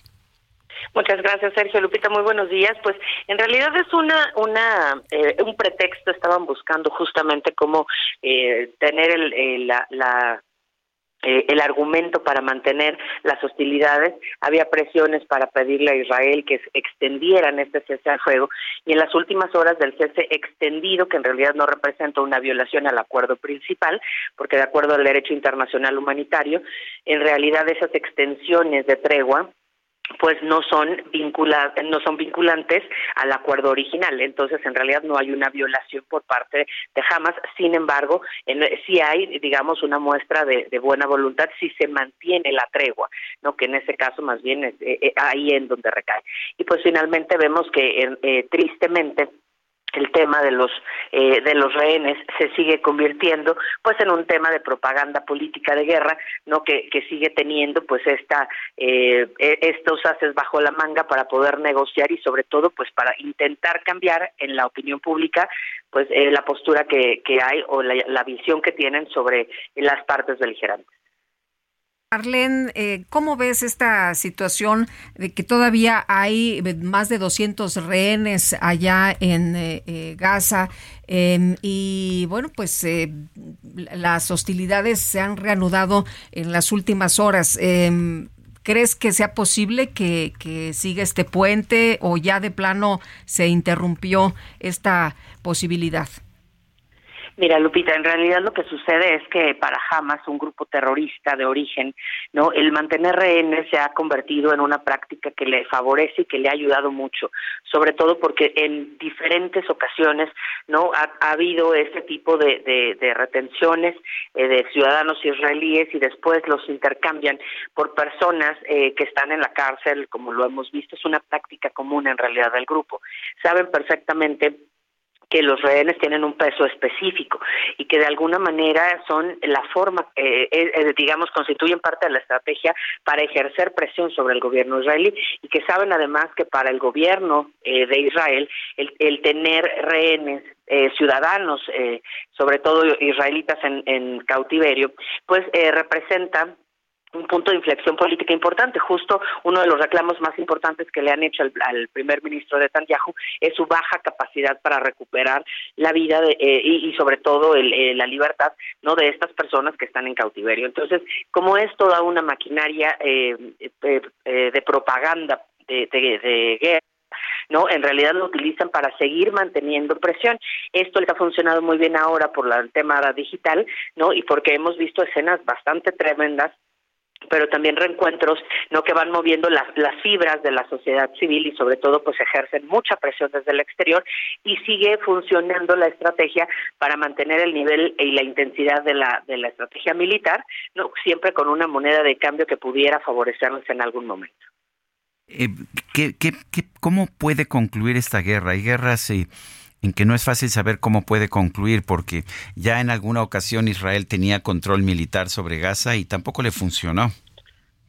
No, eh, fíjate Sergio que, además en este capítulo del conflicto eh, se requiere además de voluntad política y de métodos diplomáticos de negociación tradicional, se requiere una reorganización del territorio que a Israel no le va a ser nada sencillo no solamente por la administración, sino por la redistribución de los desplazados. Ha habido en este momento, como eh, quizá me atrevería a decir que nunca antes, una cantidad de personas desplazadas impresionante en, el, en la región, no solamente en la franja de Gaza y hay que tener en cuenta que está ahorita la atención de los medios internacionales está en la franja de Gaza y en el tema de los rehenes, pero tenemos muy activa la zona de Cisjordania, que representa ¿no? un, un punto bastante importante no solamente para Israel, sino para la geopolítica de la región.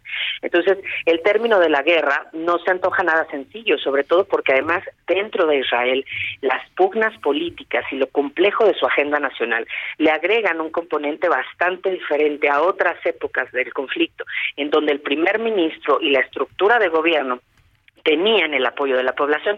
Hoy una de las cosas que siguen manteniendo activa la, estrategia militar de Netanyahu es su temor a ser enjuiciado. La gente está pidiendo que a pesar de la guerra, el primer ministro sea enjuiciado por corrupción y por temas que ya traían antes del 7 de octubre. Y eso, por supuesto, le agrega un componente bastante complejo, porque no solamente tendrá que reorganizarse la parte de los territorios ocupados, sino también, muy probablemente, el mismo gobierno de Israel. Doctora Arlene Ramírez Uresti, gracias por esta conversación. Al contrario, muchas gracias a ustedes por la invitación. Excelente día. Bueno, de lo que no hay. Buenos días. De lo que no hay ninguna duda es de que en estos momentos se han reanudado las hostilidades. Ha sido una guerra muy dura. Ha sido una guerra con, eh, pues, eh, con un gran sufrimiento humano. En todas las guerras sufren los civiles, pero estas son guerras, me parece, hechas directamente para afectar a los civiles y así lo, así lo hizo jamás al invadir o al, irrumpir en territorio israelí y secuestrar civiles y matar a, sangre fría civiles. Así lo ha hecho también el gobierno de Israel al responder con bombardeos eh, pues por toda la zona de Gaza y al, y al pues tomar medidas que claramente están afectando a la población civil, como es el corte de suministro de combustibles y de energía eléctrica. Son las 8.24, nuestro número de WhatsApp, mándenos mensajes 55 2010 96 47. Regresamos.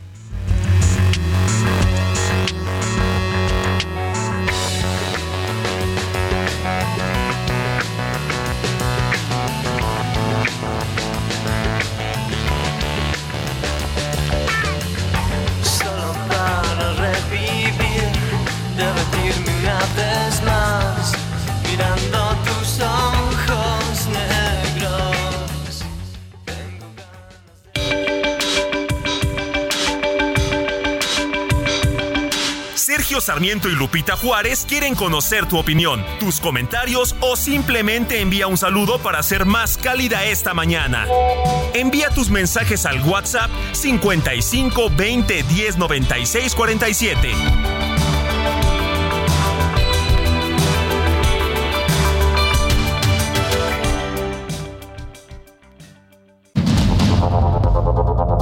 Continuamos con Sergio Sarmiento y Lupita Juárez por el Heraldo Radio.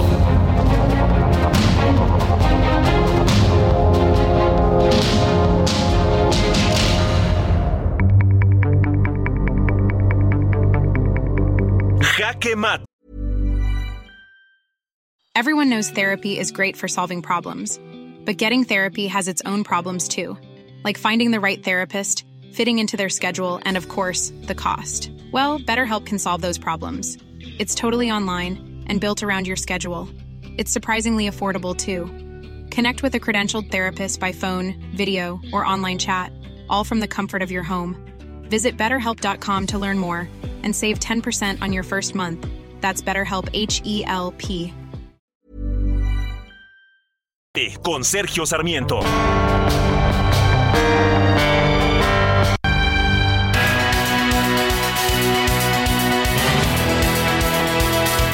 El presidente Andrés Manuel López Obrador ha confirmado esta mañana que hay un acuerdo para subir el sueldo mínimo 20%, 20%, cuatro veces más que la inflación el próximo 2024. Esta es una medida que en general, en general no va a afectar a la economía, sobre todo a las grandes empresas, pero que sí va a tener como víctima a las pequeñas, a las pequeñas industrias. A estas sí les afectará de manera importante.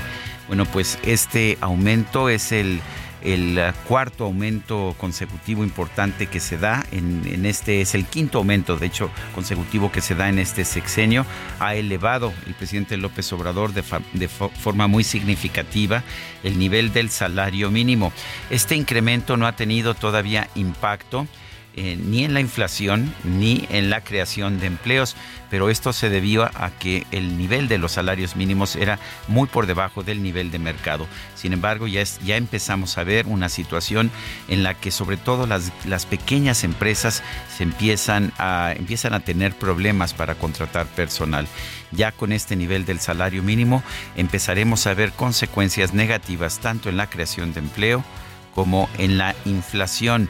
¿Por qué? Pues porque ya simple y sencillamente los sueldos mínimos están alcanzando los niveles que tenían los sueldos de mercado. Y a propósito, una de las grandes consecuencias que ha tenido el incremento en el salario mínimo en estos últimos años ha sido que el nivel o el número de personas que ganan más de cuatro o cinco salarios mínimos se ha desplomado y en cambio el número de personas que ganan entre uno y dos salarios mínimos es el que se ha incrementado. Yo soy Sergio Sarmiento y lo invito a reflexionar.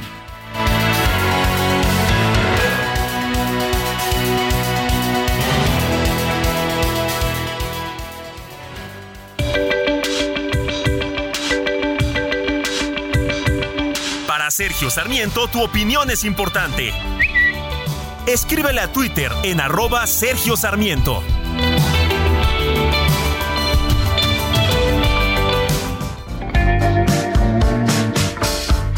Estoy contento de tenerte cerca, muy cerca de mí.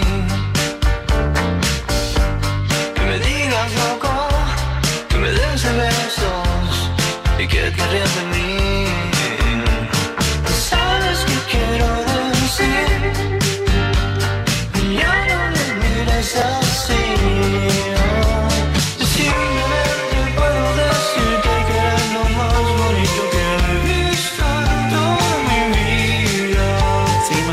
Escuchando música de León Larregui, quien hoy cumple 50 años. Esto se llama Locos. ¿Cómo están todos esta mañana, mi querido Sergio? Porque hay bloqueos ahí en Calzada de Tlalpan con dirección al sur. Están encapsulados los manifestantes del Sindicato de Trabajadores del Colegio de Bachilleres y bueno, esta es una mañana muy complicada, pero vámonos con información. Esta mañana el presidente López Obrador informó que ya envió la nueva terna para ministra de la Suprema Corte de Justicia de la Nación. Repiten, repiten Lenia Batres y Berta Alcalde Luján, que tuvo muchos votos el día de ayer, se quedó a ocho de que fuera nombrada como nueva ministra y se integra a Heréndira Cruz Villegas Fuentes. ¿Quién es Heréndira Cruz Villegas Fuentes? Actual jefa de unidad de asuntos jurídicos de la Secretaría de Cultura. Vamos a escuchar. Ya envié la terna para ministra de la Suprema Corte de Justicia de la Nación. Ahí va. Entonces, eh, va Heréndira Cruz Villegas Fuentes, que actualmente es jefa de unidad de Asuntos Jurídicos de la Secretaría de Cultura, que cumple con todos los requisitos. Que es una abogada íntegra, honesta, y vuelve Lenia Batres Guadarrama y vuelve Berta María Alcalde Luján. Las tres, a ver qué resuelven en el Senado. Bueno, pues es también una terna con, con intención de que no se apruebe para que el presidente pueda nombrar pues ya personalmente a quien él quiere, que parece que es Berta, Berta Alcalde, que a propósito no le faltaron muchos votos para llegar a la, a la mayoría calificada de dos terceras partes, que fue la que mejor desempeño tuvo, aunque pues la mayor parte de los abogados dicen que que pues que está muy bien para tener un cargo de subsecretaria, eh, pero que pero que ya para ser ministra de la Suprema Corte de Justicia le falta mucho trecho.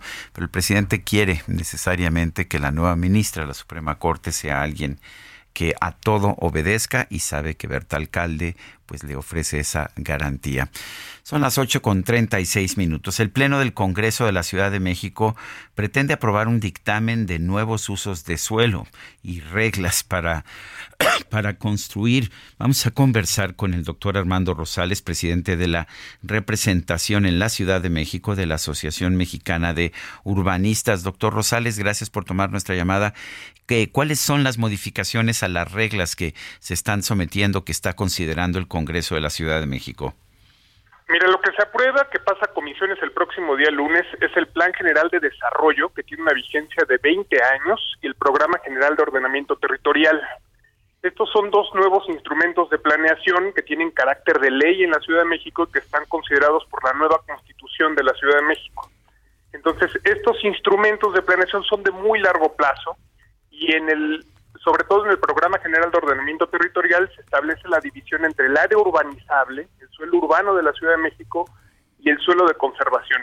Sin embargo, estos eh, instrumentos, sobre todo el Programa General de Ordenamiento Territorial, ha recibido críticas de pueblos y de barrios originarios, ha habido protestas, manifestaciones en la ciudad y sobre todo de especialistas, de académicos, del sector académico, de urbanistas, es donde ha recibido el mayor número de problemas técnicos porque establece eh, una división basada en el viejo programa de ordenamiento ecológico de la Ciudad de México que data de más de 20 años, desde 1999, y además establece problemas en diferentes mapas en diferentes instrumentos propios del programa de ordenamiento territorial, como eh, la introducción, por ejemplo, de infraestructura del bienestar en suelo de conservación ecológica. Entonces, eso es algo que nos llama mucho la atención porque abre la puerta a la urbanización, sobre todo en zonas de reserva ecológica en la Ciudad de México.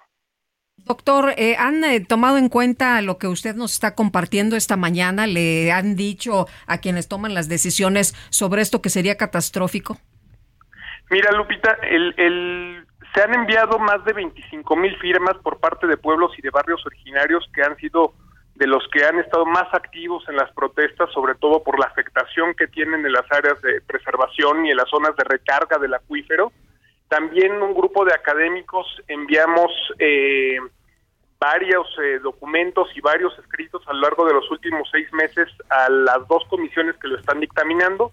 El, quien lleva la dictaminación es el presidente de la Comisión de Desarrollo, el exdiputado, el diputado experredista Víctor Hugo Lobo, dice que está elaborando un dictamen el cual se va a presentar el próximo lunes en la Ciudad de México eh, en el que se, supuestamente se están tomando algunas de estas eh, medidas, pero el problema es de fondo. El problema, el Congreso tenía que haber hecho primero una ley de ordenamiento territorial que unificara dos viejas leyes del Distrito Federal, la ley de desarrollo urbano y la ley de mm, ambiental de, de protección a la tierra, no lo hizo, tenía un plazo perentorio de hace dos años que ya venció para hacer esa ley de ordenamiento territorial, que era la que le daba sustento jurídico a todo este instrumento. Entonces, eh, la jefa de gobierno, su último acto de gobierno de, de la doctora Claudia Sheinbaum fue enviar estos dos instrumentos al Congreso, tenía la obligación constitucional de hacerlo y así lo hizo, y el Congreso tenía seis meses para haberlo dictaminado. Esos seis meses se vencen el próximo 8, eh, el próximo día 8 de diciembre, entonces el Congreso en realidad durante estos seis meses no eh, realizó un verdadero proceso de dictaminación, no hubo un verdadero proceso de parlamento abierto, y ese es el problema de que hoy ya que se nos están venciendo los plazos, de que tienen el último día para poder presentar el dictamen y en su caso aprobarlo es el día lunes, y después que pase al Pleno del Congreso, si no entraría por afirmativa ficta, que prevé la Constitución para estos dos instrumentos, para el Plan General de Desarrollo y el Programa de Ordenamiento Territorial, que en caso de que el Congreso no los, no los discuta, eh, se aprueban en automático, y eso sería el escenario más grave para la Ciudad de México. Eh, tu posición personal, Armando, ¿cuál es?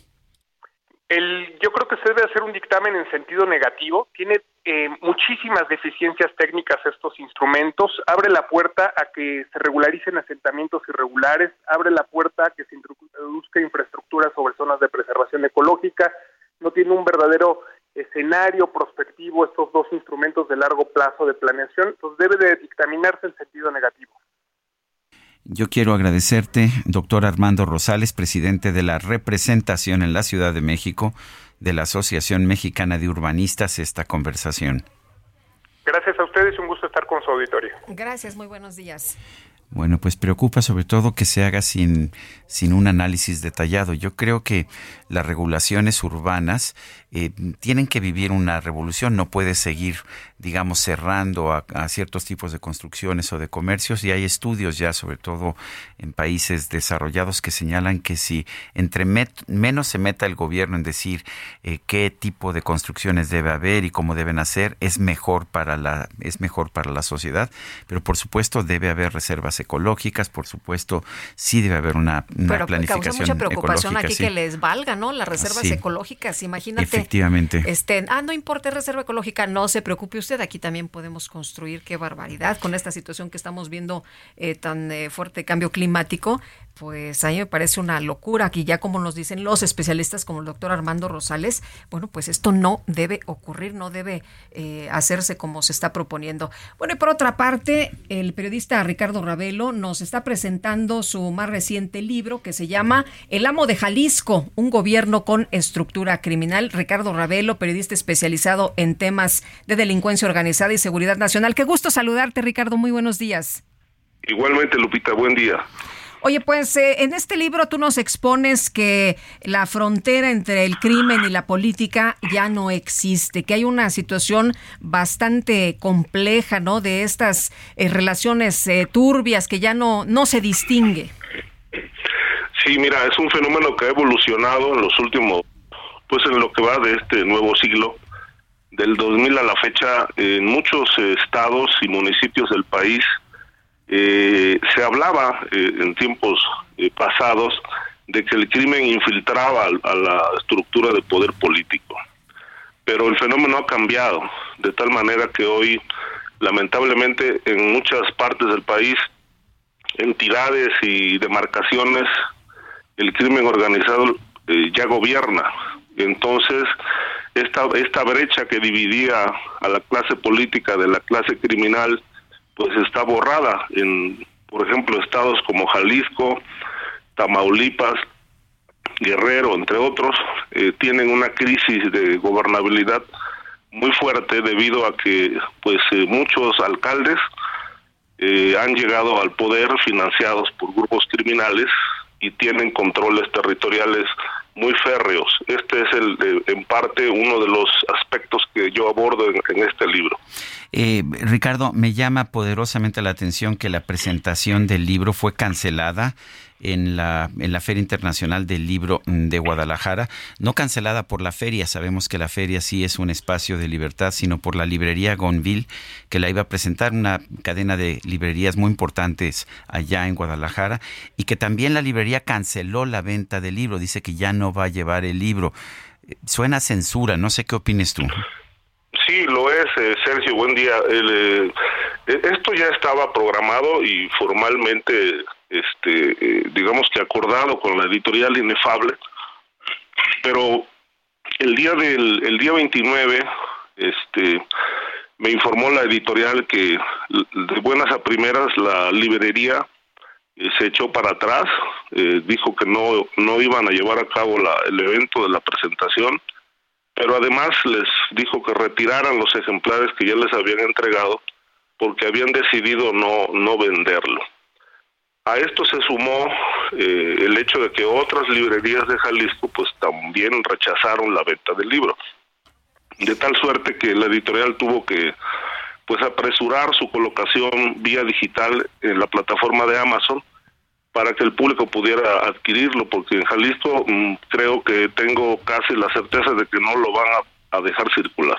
Ricardo, pero eh, no es la primera vez que esto te ocurre. Tú como periodista tuviste que salir de México por amenazas del propio gobernador ante señalamientos que habías hecho de su relación eh, tan cercana con el crimen organizado. Eh, dices que es un hombre que no resiste la crítica, que no aguanta la crítica, que pues te, te, ha amenazado en varias ocasiones y bueno, pues incluso has tenido has estado obligado a tener eh, pues seguridad eh, precisamente por esta situación. Sí, el asunto, digamos, esta situación de rispidez empezó en 2021 cuando publiqué dos textos en relación con esta problemática de Jalisco, la, la infiltración, la relación de grupos del gobierno con crimen organizado y una amplia red de negocios al amparo del poder. Esto dio pie a, llevar a cabo la investigación más profunda, eh, cuyo resultado es este libro, El Amo de Jalisco. Pero lo que sí es inédito es que una librería pues rechace una presentación y rechace también la venta de libros. De tal manera que esto no puede interpretarse de otra manera más que una presión o una amenaza directa del gobernador a los dueños de la librería y un acto de censura muy claro. Bueno, pues eh, me, preocupa, me preocupa esta situación. Eh, el libro va a seguir, se va a seguir vendiendo, me imagino, en librerías fuera, fuera de Jalisco, a pesar de la censura del gobierno de Jalisco. Sí, el libro, de hecho, eh, ya se está colocando en otras librerías próximas al estado de Jalisco para que pues la gente lo pueda adquirir en Michoacán, León, Querétaro, lugares de Tepique. O sea que vamos a tener que llevar el libro de contrabando al estado de Jalisco. Eh, yo creo que sí, este, o en copias, este, porque pues no no están permitiendo su circulación y hasta ayer ese es otro dato porque pues la FIL se deslindó de la censura, pero tampoco es que la, FIL no puede la, la FIL pues finalmente la FIL lo que proporciona es el espacio nada más, ¿no? Sí, pero eh, justamente no han permitido el ingreso del libro a alguno de los stands eh, de, de, la expo para su venta. ¿Te acuerdas? Perdón. ¿Te, acuerdas, Ricardo, cuando en el pasado también, cuando no les gustaba alguna publicación, eh, iban a los puestos de los periódicos y quitaban los periódicos y, y quitaban las, las revistas? Sí, sí, eso era una práctica muy socorrida en muchos estados que cuando las revistas exhibían este tipo de problemas de corrupción o vínculos con el narcotráfico, pues decomisaban todos los ejemplares, los compraban para que no circularan los, eh, los la, publicación en, esas entidades. Y yo creo que este es un caso muy muy claro. Este, pues tú, tú le dices además directamente, ¿no? En lo que han involucrado, expones eh, eh, situaciones, pues, de, de, lo que ha ocurrido allá en Jalisco, le dices directamente gerente de la mafia, y hablas de que la prensa se ha convertido en el único y verdadero contrapeso del poder. Sí, pero con, muchos, este, eh, con muchas consecuencias. La prensa de Jalisco está sufriendo mucho, eh, amenazas también, eh, acusaciones del gobernador de presentar demandas en contra de periodistas que lo cuestionan. Es decir, no ha sido fácil la relación con el gobierno de Jalisco. Y por otro lado, este, la lo que el libro también eh, aborda es el drama de las desapariciones y toda la impunidad que envuelve a estos casos. eh, Jalisco es uno de los estados mm, con más problemas de desapariciones forzadas y obviamente eh, la fiscalía no ha dado respuesta a las demandas de justicia de muchos deudos que la reclaman. Este y a todo esto pues la red de negocios de Alfaro, este que está muy bien explicada en el libro a mi ver. dices que tiene un cuñado, ¿no? Ahí muy muy poderoso que ayuda precisamente con temas legales. Sí, Rafael Martínez es el operador directo para saca, para obtener este be- beneficios de los fallos judiciales en favor de amigos y en contra de enemigos. Pues Ricardo Ravelo, gracias por platicar con nosotros esta mañana. Gracias por presentarnos e invitarnos a leer este libro, El amo de Jalisco, un gobierno con estructura criminal. Pues gracias a ustedes por la oportunidad de conversar. Son las 8 de la mañana, 8 de la mañana con 50 minutos. Vamos a las calles de la Ciudad de México. Gerardo Galicia, adelante. Lupita, excelente mañana. Seguimos eh, dando seguimiento a esta serie de bloqueos que están realizando los trabajadores sindicalizados del Colegio de Bachilleres. Eh, Ya tenemos la presencia de elementos de la Policía Capitalina. Los han rodeado por completo y han logrado recuperar un solo carril. Así que en ambos sentidos, sobre la casada de Tlalpan, hay un carril para poder avanzar hacia la zona de de División del Norte y el sentido opuesto hacia el centro. Este de la Casa de la Virgen y en estos momentos tenemos ya una serie de empujones. Los elementos de la Policía Capitalina tratan de avanzar y poder liberar la circulación de la Casa de Tlalpan.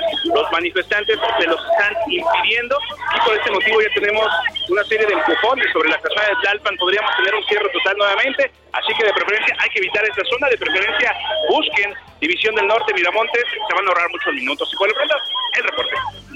Pues muy bien, Gerardo Galicia, y sí se está poniendo complicada la situación, parece. Sí, muy complicada, Sergio Lupita. La- los trabajadores, muchas mujeres sindicalizadas, están tratando de soportar y empujar a los elementos de la policía capitalina. Sin embargo, son eh, completamente rodeados y ya con sus escudos los están empujando.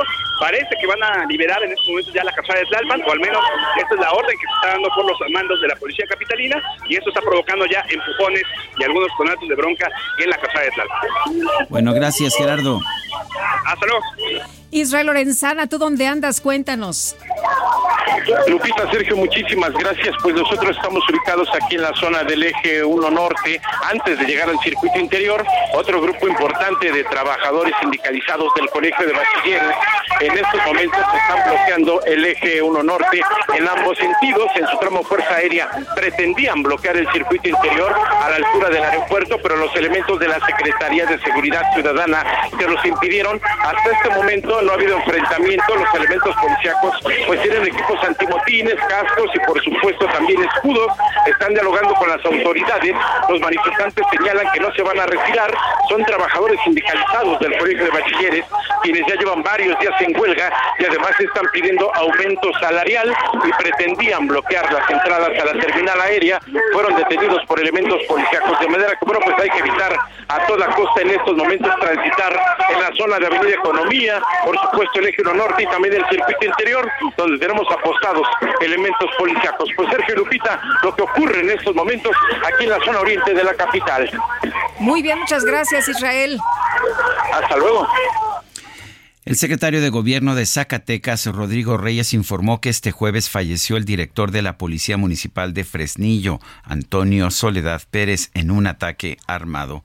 Omar Hernández, adelante con tu información.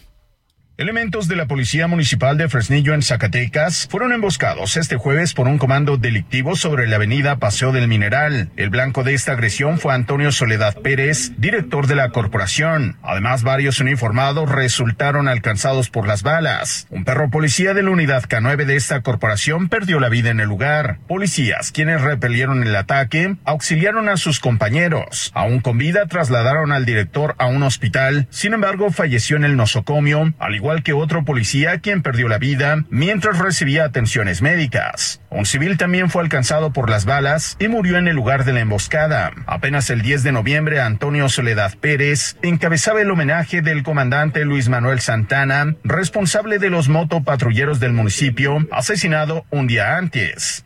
En esta corporación hemos asumido la obligación de servir a nuestra patria, como a nuestro municipio, y hacer prevalecer el Estado de Derecho en beneficio de la sociedad. Esto implica sacrificios importantes de nuestro tiempo y distancia, de nuestros seres queridos, y en este caso la pérdida de un compañero y hermano. Tras la emboscada se desplegó un fuerte operativo policíaco y militar en búsqueda de los agresores, pero hasta el momento no se ha informado de la ubicación o detención de alguna persona responsable del ataque. Desde Zacatecas, Omar Hernández para Heraldo Media.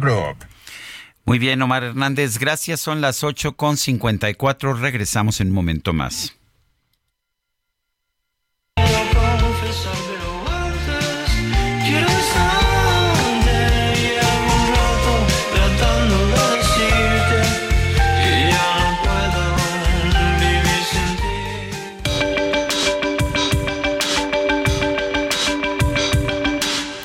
Sarmiento y Lupita Juárez quieren conocer tu opinión, tus comentarios o simplemente envía un saludo para ser más cálida esta mañana. Envía tus mensajes al WhatsApp 55 20 10 96 47.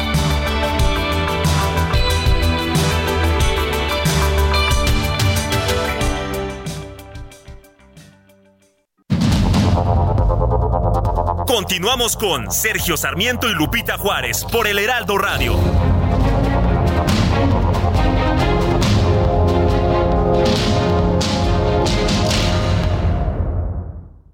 En Aguascalientes tenemos educación de primera, con la enseñanza del inglés como segundo idioma, plataformas educativas de vanguardia, conectividad de Internet gratuito en cada rincón del estado. En educación, Aguascalientes es el gigante de México. Este primero de diciembre es el Día Mundial del SIDA. Este día, la gente de todo el mundo se une para apoyar a las personas que viven con VIH y recordar a las que han fallecido por enfermedades relacionadas con el SIDA. Cuando una persona se infecta con VIH, el virus destruye las células inmunitarias, lo que deja a las personas en una situación de inmunodeficiencia, un estado en el que el sistema inmune no cumple con el papel de protección que le corresponde, dejando al organismo vulnerable a un gran número de infecciones. La fase más avanzada de la infección por el VIH es el síndrome de inmunodeficiencia adquirida, SIDA, que dependiendo de la persona puede tardar muchos años en manifestarse si no se trata. Hasta el momento no hay una cura eficaz contra esta enfermedad, sin embargo se puede controlar con la atención médica adecuada y un tratamiento eficaz para que las personas que lo padecen tengan una vida larga y saludable.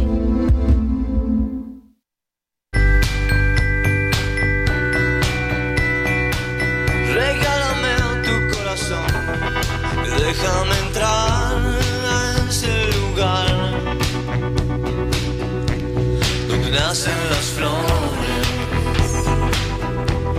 donde nace el amor. Entrégame tus labios rotos, los quiero besar, los quiero curar, los voy a cuidar.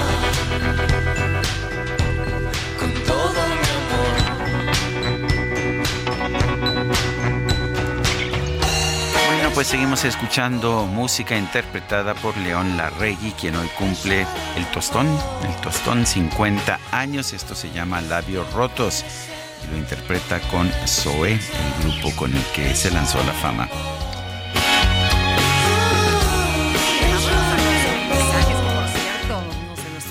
compañeros de la redacción me dicen, oye, pónganla de lo. Bueno, pues ahí están las peticiones esta mañana. Oye, Salvador nos dice, muy buenos días, mi opinión sobre lo que pasa en el estado de Nuevo León es una lucha ya fallida de parte de los dos bandos, porque piensan tanto el Partido Movimiento Ciudadano como la coalición PRI, PAN y PRD, que la clase media de la sociedad mexicana estaría a favor de alguno de ellos, sin darse cuenta que la realidad es que un 60% de la clase media está a favor de Morena. Gracias y feliz fin de semana es lo que nos dice Salvador. Y yo creo que todos estamos de acuerdo en que se respete la ley, ¿no?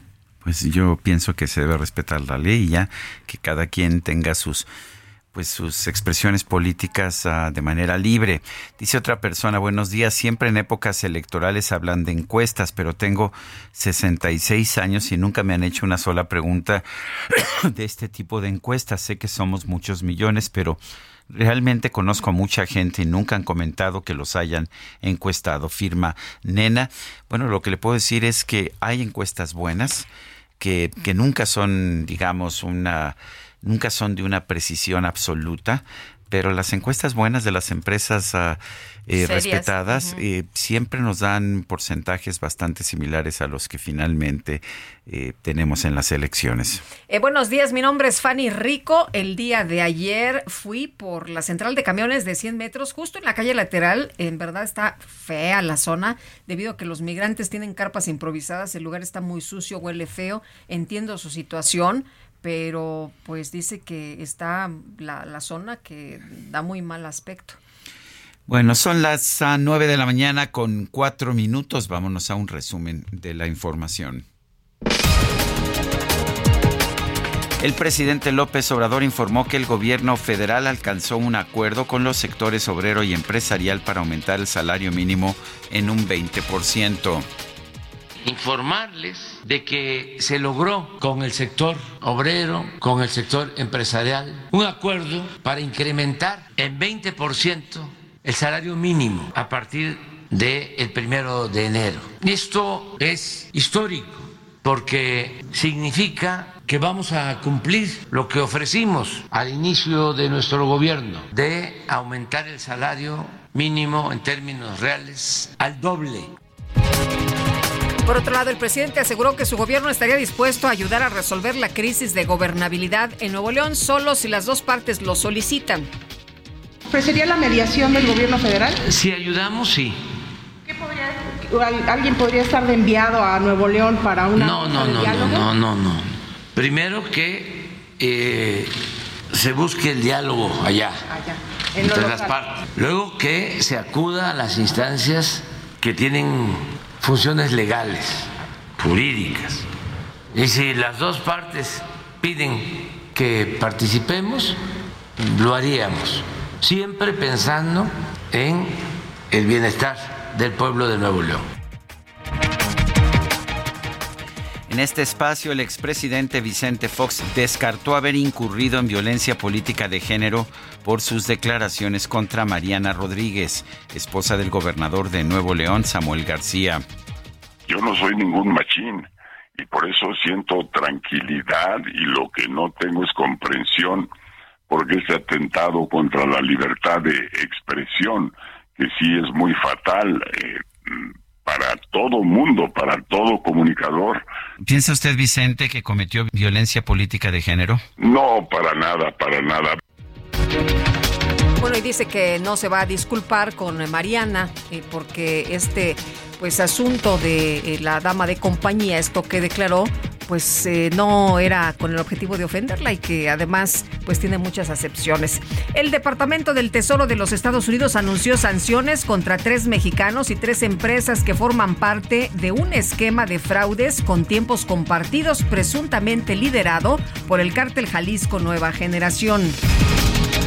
Portavoz del Consejo de Seguridad Nacional de la Unión Americana, John Kirby, advirtió que no ha habido ningún progreso en los trabajos del presidente de Venezuela, Nicolás Maduro, para fijar un calendario sobre la habilitación de opositores. Se sigue, se sigue negando, de hecho, a reconocer a María Corina Machado, la principal representante de la oposición, como posible candidata a la presidencia. El gobierno de Israel dio a conocer que llamó a consultas a su embajador en España por los comentarios escandalosos del presidente Pedro Sánchez sobre sus operaciones militares en la franja de Gaza.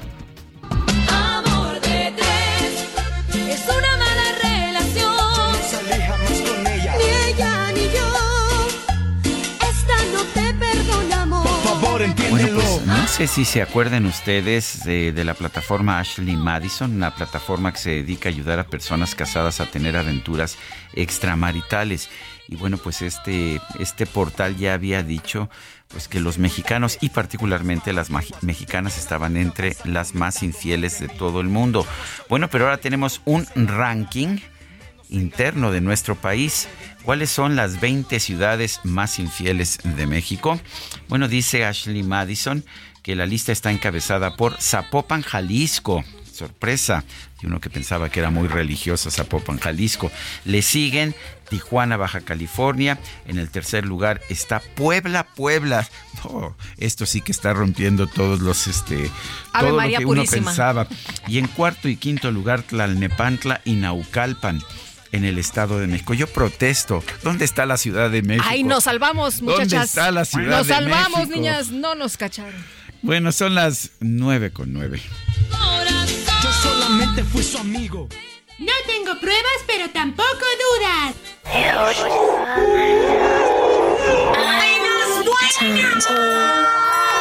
Joy, joy. Need space. Love. I need me. La micro deportiva.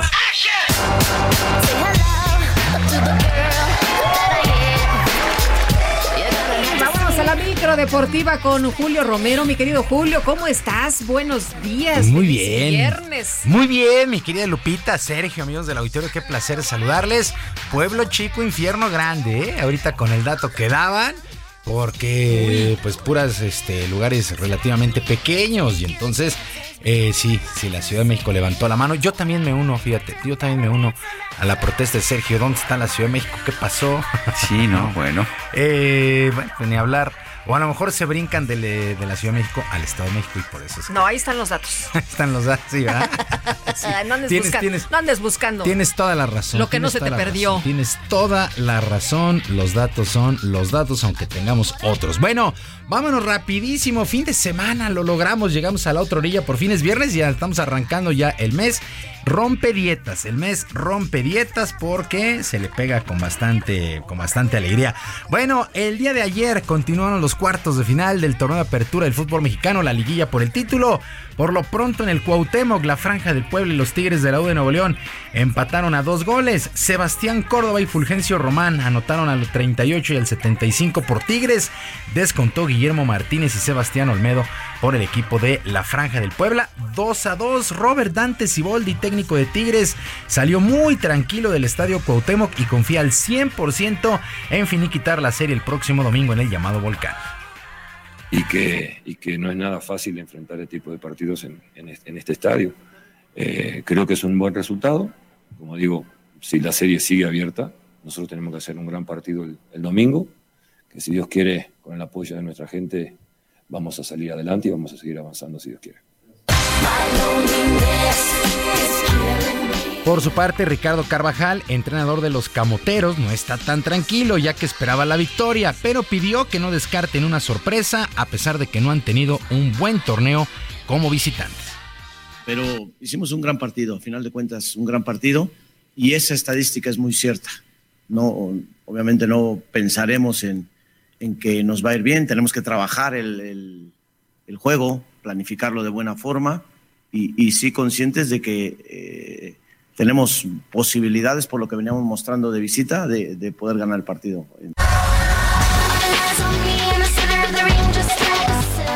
En el otro compromiso de la jornada, las Chivas Rayadas del Guadalajara con lo mínimo 1 por 0 se impusieron a los Pumas de la universidad. En realidad un marcador que se queda bien corto, pero bien corto lo que fue el duelo. Por lo menos Chivas merecía dos goles más. Ahí balones al travesaño y una gran actuación del portero universitario Julio González. Fernando Beltrán con golazo al minuto 43 hizo el 1 por 0. Alan Mozo, lateral de Chivas y exjugador de Pumas, por cierto, ve un rebaño muy fuerte para avanzar a semifinales, imponiéndose el domingo en Ciudad Universitaria. Sí, bueno, ojalá hubiéramos quedado 3-0, ¿no? Pero bueno, ganar es ganar. Allá vamos a ir eh, no a defender el resultado porque no somos un equipo, un equipo chico, vamos por todo y allá tenemos que dar el partido. Y bueno, la verdad es que ganamos por, por la unión, por el trabajo. Fueron dos semanas intensas, casi no descansamos y, y bueno, lo mejor es que esto no, todavía no acaba. Duelo de vuelta, domingo 6 de la tarde en Seúl, Chivas contra Pumas. Y para mañana, ya muy rápido la actividad, los duelos de vuelta con el, con el marcador empatado a 2. América recibe a León a las 7 de la noche en el Estadio Azteca. Y para las 9 con 10, el San Luis, ventaja de 1 por 0, visita a los Rayados del Monterrey. Mientras que duelo de ida de la final de la Liga de Expansión, el equipo de los Potros de Hierro del Atlante empató sin goles con el Cancún. La vuelta el domingo a las 16 horas allá en Cancún. Desaprovecharon los potros su condición de local, no pudieron hacer gol. Mientras tanto, actividad en la Europa League y mala jornada para los mexicanos. El AEK perdió 1 por 0 ante el Brighton. El AEK con este resultado ha quedado eliminado. El mexicano Orbelín Pineda eh, saltó como titular 83 minutos y entró Rodolfo Pizarro, que debutó en este torneo. El Esparta perdió 1 por 0 ante el Betis. Andrés Guardado salió de titular. El Betis continúa de líder. Así es que con buenas posibilidades el equipo sevillano en la Europa League ha jugado bien. Mientras que el West Ham se impuso 1 por 0 al Futbalski. Este equipo de Serbia, Edson Álvarez no fue convocado y no realizó el viaje para el equipo del West Ham. Algo, algo de actividad el día de ayer en la Europa League. Y arrancó la semana 13 en el fútbol americano de la NFL y el equipo de los Vaqueros de Dallas vino de atrás para vencer 41 a 35 a los halcones marinos de Seattle. Qué actuación de Dak Prescott, 299 yardas y 3 pases de anotación. Gino Smith también tuvo buena actuación, 334 yardas, 3 pases a las diagonales, pero fue interceptado en una ocasión. Con este resultado, Seattle empareja sus números, 6 ganados, 6 perdidos. Los Vaqueros ya llegaron a 9 triunfos por 3 descalabros, se perfilan a la calificación los Vaqueros de Dallas ya en la recta final de la temporada. ¿Qué duelos llaman la atención para este fin de semana, para este domingo? El Filadelfia contra San Francisco. Vamos a ver si los 49 están de vuelta.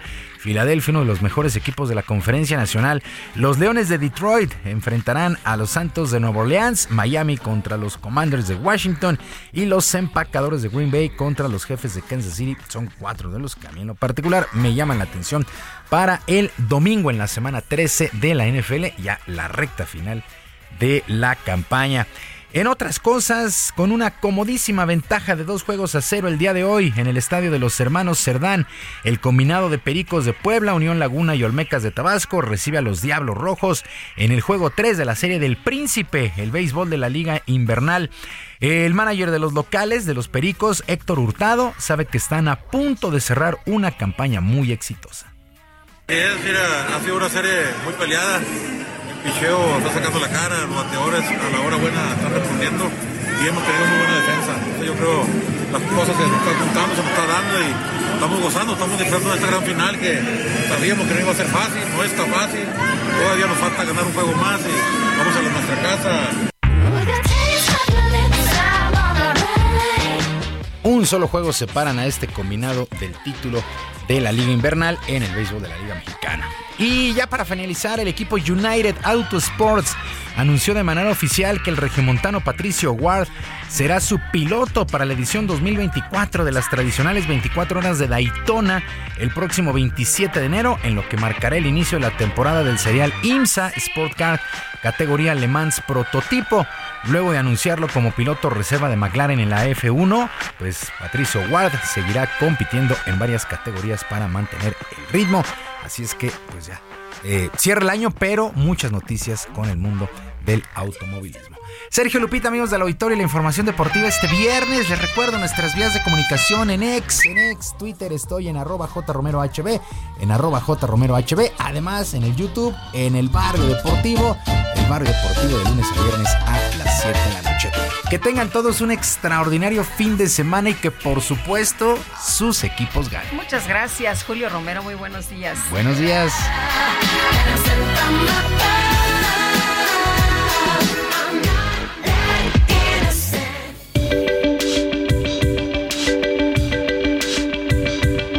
Lupita Juárez, tu opinión es importante.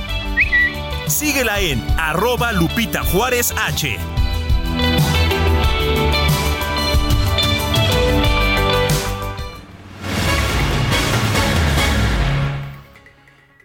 Arturo Fierro Monjarás está diagnosticado con protoporfiria eritropoyética.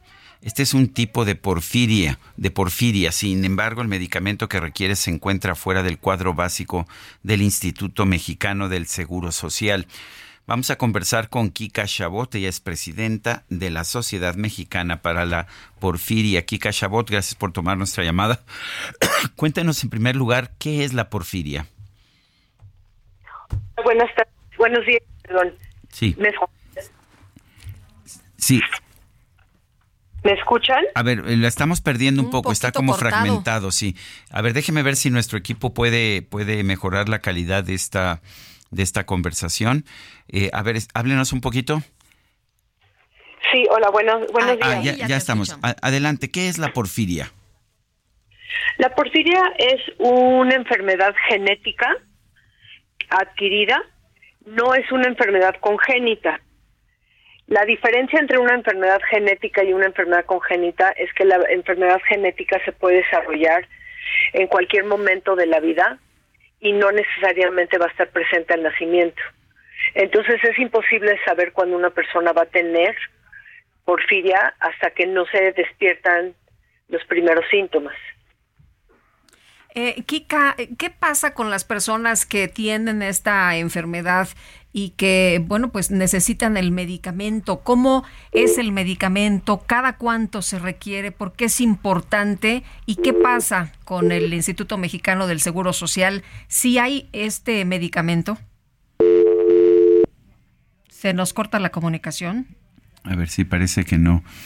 A ver, lo que yo tengo entendido es que el medicamento pues lo había antes y que ahora ya no, simple y sencillamente han decidido no comprar este medicamento en medio de toda esta escasez de medicamentos que hay en el Seguro Social y en las instituciones públicas de salud.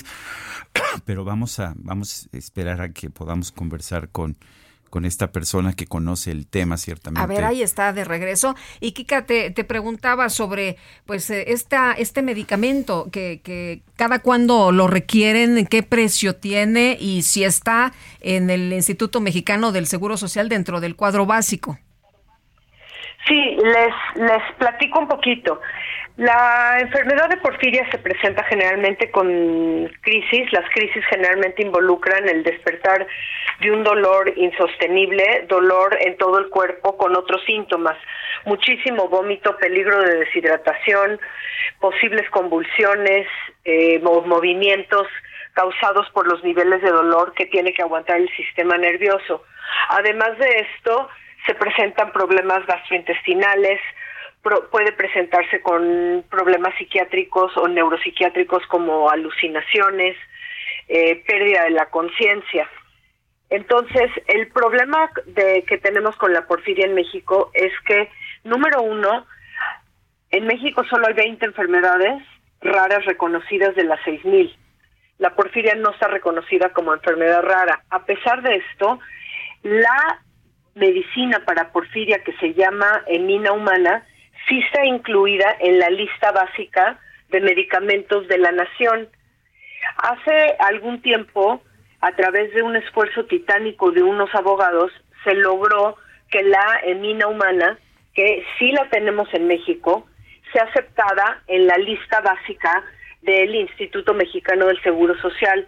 Y lo que sucedió algunos meses es que sin previo aviso, cuando un paciente llegó de vuelta a atenderse en una crisis terrible con riesgo de vida, porque la porfiria es mortal, se le negó el medicamento diciendo que ya no estaba nuevamente en la lista básica del Instituto Mexicano del Seguro Social. Entonces estamos tratando de generar la conciencia de lo que se vive con una enfermedad rara en México. Sabemos que la porfiria no es la única enfermedad que se le, le niega el medicamento a los pacientes. Sin embargo, sentimos que a través de poder hacer un esfuerzo de que la porfiria sea representativo de lo que pasa con una enfermedad rara en México, se logre la conciencia. Ahorita el problema es que el IMSS quitó el medicamento y las, las pacientes en crisis están llegando, están acudiendo a su centro de salud y se les está negando la medicina. Y esto lo hicieron sin aviso, de una forma ilegal, porque ya la tenían en el cuadro básico. O sea, que ¿es, es parte esto del problema de escasez de medicamentos o, o va más allá? ¿Es simple y sencillamente la decisión de no atender a estos pacientes? No, es simple y sencillamente la decisión de no otorgarle una medicina que sí la hay, no está escasa. Ah, El laboratorio está en México, la tiene para todos los pacientes con porfiria y al ser un medicamento de un costo elevado se les está negando o por algunas otras razones que desconocemos porque como ustedes saben no se le da una explicación al paciente ni a los familiares ni a los representantes de la sociedad de por qué no se le está dando el medicamento al paciente, nada más se les dice que no lo tienen o que no lo hay o que no se le va a dar. ¿Es un solo medicamento o son-. ¿Es un solo medicamento o son varios medicamentos? Es un solo medicamento, se aplica uno al día durante cuatro días y la crisis queda resuelta y la persona puede llegar a salvársele la vida. ¿Como cuánta gente, ah, como cuánta gente tiene porfiria en México? Se piensa que una persona en cada 100.000 habitantes puede llegar a tener algún tipo de porfiria en nuestro país. Bueno, pues yo Por que eso está catalogado como enfermedad rara, eso es. pero como les decía, de las 6.000 en México solo están reconocidos 20. Tenemos la suerte de tener la medicina en México y que el problema es que se quitó y no está siendo otorgada. Pues ah, tomamos nota, nos parece, me parece muy grave, Kika Chabot, presidenta de la Sociedad Mexicana para la Porfiria, y aquí pues mandamos un mensaje al Seguro Social eh, y, a, las autoridades para que se tomen medidas. Gracias y nosotros vamos a una pausa.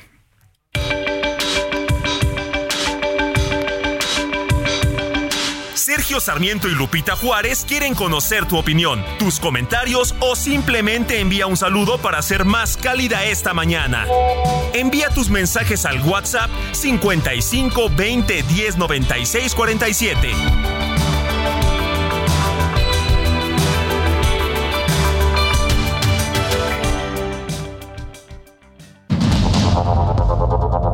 Continuamos con Sergio Sarmiento y Lupita Juárez por el Heraldo Radio.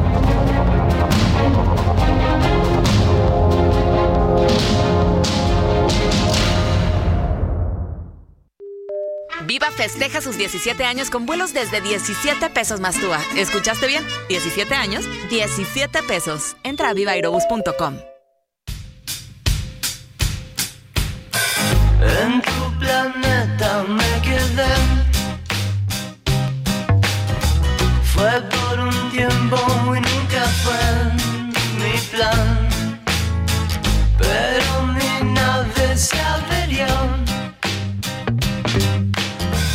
Y ahora estoy perdido aquí en mañanas cumplen soles y múltiples visiones, montañas transparentes, anémonas de luz, partículas de amor y recuerdos de Bueno, pues seguimos escuchando a Zoé y a León Larregui. Aquí esto es Love. Love, y ya la estamos cantando. Ah, ¿eh? sí, Aquí sí, ya todos vi. También la invitada, ya vi. Oye, ¿cómo estuvo la historia? ¿Quién la, quién la, quién la exigió? una de nuestras compañeras, fíjate, Ah, allá sí. de, de televisión. Pero no, no de las de las que están aquí en la cabina de No, producción. no, no, de nuestros compañeros acá de redacción. Muchas gracias. Y bueno, esto se llama Love. Love. Sí, ya lo había dicho, pero Pues ahí con está. mucho love esta mañana. Oye, vamos a los mensajes. Dice una persona al auditorio. Hola, hola, soy Mercedes Ávila de Texcoco. ¿Cómo están? Como dato cultural les cuento que la hija de Paula de Isabel Allende murió de porfiria. Fíjate. Ah, no lo sabía yo, hablando, sí, no lo sabía. sí. El libro de Paula está dedicado a platicar y a celebrar la vida de su hija. Muchas gracias por compartirlo con nosotros, Mercedes. No, no lo sabíamos. Y bueno, pues me parece tan injusto que, que esté la- el medicamento y que no se lo quieran aplicar en el IMSS. Oye, aquí en el IMSS, qué bárbaros. Porque aparte dicen, no es desabasto, ¿eh? El medicamento sí Está, lo tienen. sí. No, pues es un, es un acto, la verdad, Pues, bárbaro. Es mortal la porfiria.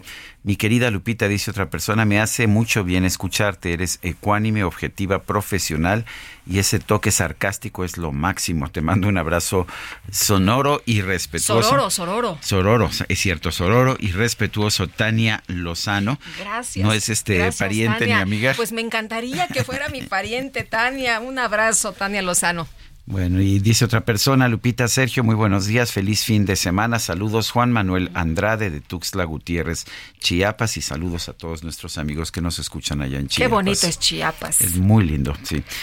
Bueno, y vamos, vamos con... Gabriela Osorio, aspirante a alcaldesa allá en Tlalpan, que estaba que te gusta Zoe, ¿verdad?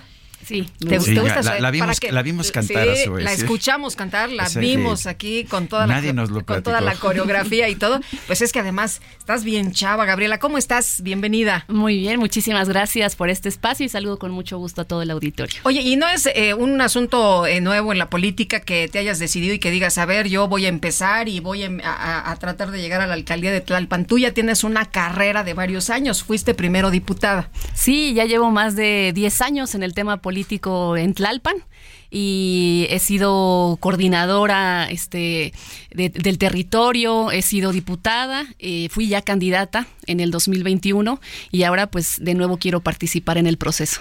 ¿Qué tan, qué tan importante es la, pues, la presencia, la influencia de Claudia Sheinbaum todavía en Tlalpan?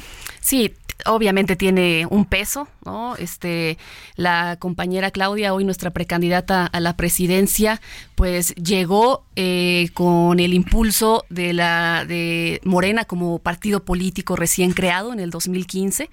Eh, y la verdad lo que ella logró en los este, años que estuvo ahí gobernando, la verdad tuvo mucho impacto en la población de Tlalpan, es muy querida en la alcaldía. En este momento no gobiernan eh, Morena, no gobierna Tlalpan, pero hay eh, posibilidades de que se recupere. ¿Tú cómo ves? Sí, hay un panorama muy favorable porque el gobierno que lo encabeza el PRIAN-RD, pero sobre todo el PRD, porque Alfa González, la alcaldesa, es eh, del equipo de Chucho Zambrano, eh, actual dirigente del PRD, y pues ha sido un gobierno deficiente, omiso ante la demanda de la población, y eso implica que hay muchas posibilidades para poder recuperar la alcaldía en el 2024, obviamente si se cumplen ciertos factores, que es la unidad, que es la elección adecuada de las y los mejores perfiles competitivos por parte del movimiento de la transformación, y si hay mucho trabajo territorial, se podrá lograr recuperar la alcaldía de Tlalpan. ¿En qué ha sido omiso el gobierno? ¿En qué ha sido deficiente el gobierno de Tlalpan? En primer lugar, no tienen proyecto de gobierno, llegaron sin saber cuáles son las necesidades de la gente. Eh, prácticamente la gran mayoría de quienes forman el gabinete de Alfa González eh, es gente que no vive en Tlalpan, que no conoce la alcaldía y es la más grande de la Ciudad de México. Entonces, no hay conocimiento de la demanda y por ende ha sido omiso en atender eh, el tema de los servicios urbanos, este, la pavimentación, o sea, cosas básicas que tiene que atender cualquier gobierno, no se ha puesto atención debida y no ha habido tampoco pues una buena coordinación con los distintos niveles de gobierno para atender el tema, por ejemplo, del agua y de la inseguridad. ¿Por qué es tan importante ese tema del urbanismo? Tengo entendido que tú has estudiado una maestría apenas en ciudades y urbanismo en eh, Cataluña. Sí, sí, sí, me titulé hace poco porque me interesa mucho el tema de la ciudad.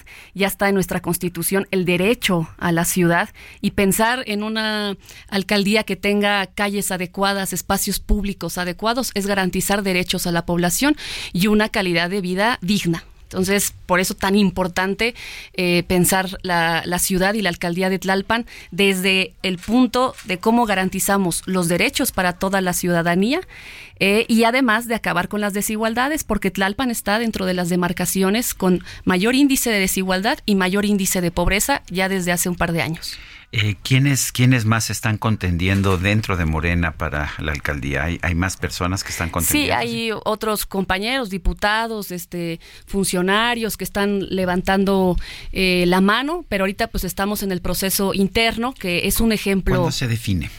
Eh, pues todavía estamos esperando las, las, las, fechas. Ya salió la, convocatoria, ya, salió del proceso interno, pero bueno, estamos poniendo el ejemplo dentro de Morena frente a los partidos de la oposición en cuanto a que se ha llevado a cabo un proceso eh, democrático. ¿No? Un proceso de encuesta, no ha sido de dedazos ni de imposiciones, como fue con Claudia Sheinbaum, como fue con Clara Brugada, y pues en nuestro caso estamos esperando que se lleve a cabo la encuesta. ¿no? Que al final sea el pueblo de Tlalpan, en este caso, quien decida, pues, quién es la mejor persona para representar el proyecto. ¿Qué tanto eres conocida? Dices que has trabajado en territorio desde hace muchos años ahí en, en Tlalpan, después diputada, pero ¿qué tanto te conoce la gente por el trabajo que has hecho ahí en Tlalpan?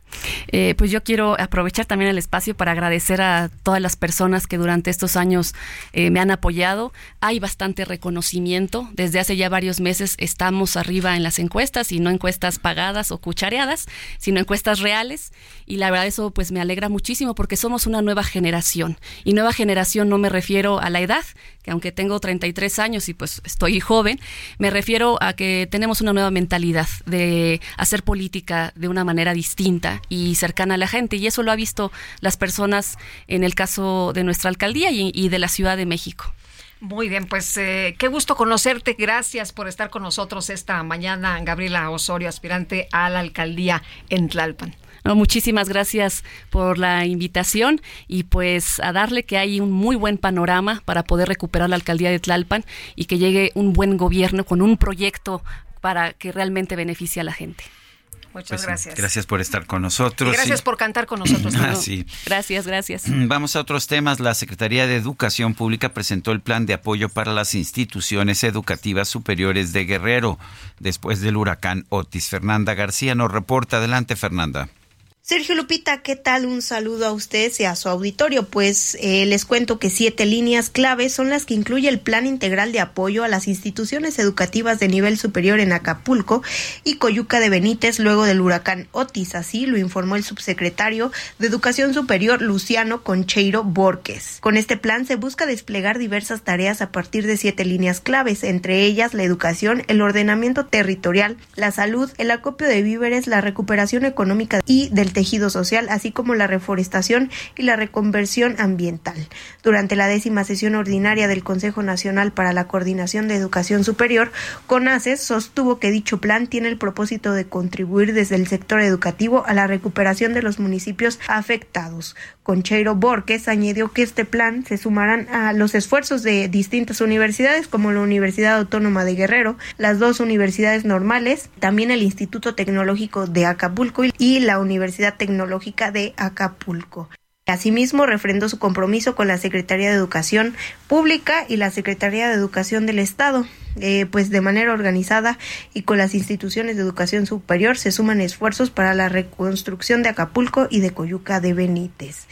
En tanto, Marco Antonio Marván, subsecretario de Educación Media Superior y Superior en el Estado, destacó la importancia de trazar la ruta de apoyo en los dos municipios a través de la ciencia y la tecnología, con grupos de investigación y el talento de los mexicanos. De acuerdo con la información del Instituto Guerrerense de la Infraestructura Física Educativa y la Secretaría de Desarrollo Agrario, Territorial y Urbano, así como eh, del censo que realizó la Secretaría de, del Bienestar, se tiene contemplado que existen 127 centros de trabajo que resultaron afectados. Entre ellos se encuentran 59 escuelas de educación media superior y 27 instituciones de educación superior, mientras que también hubo una población de 26.622 estudiantes afectados en los dos municipios. Es la información que les tengo. Sergio Lupita, hasta luego. Gracias, Fernanda García.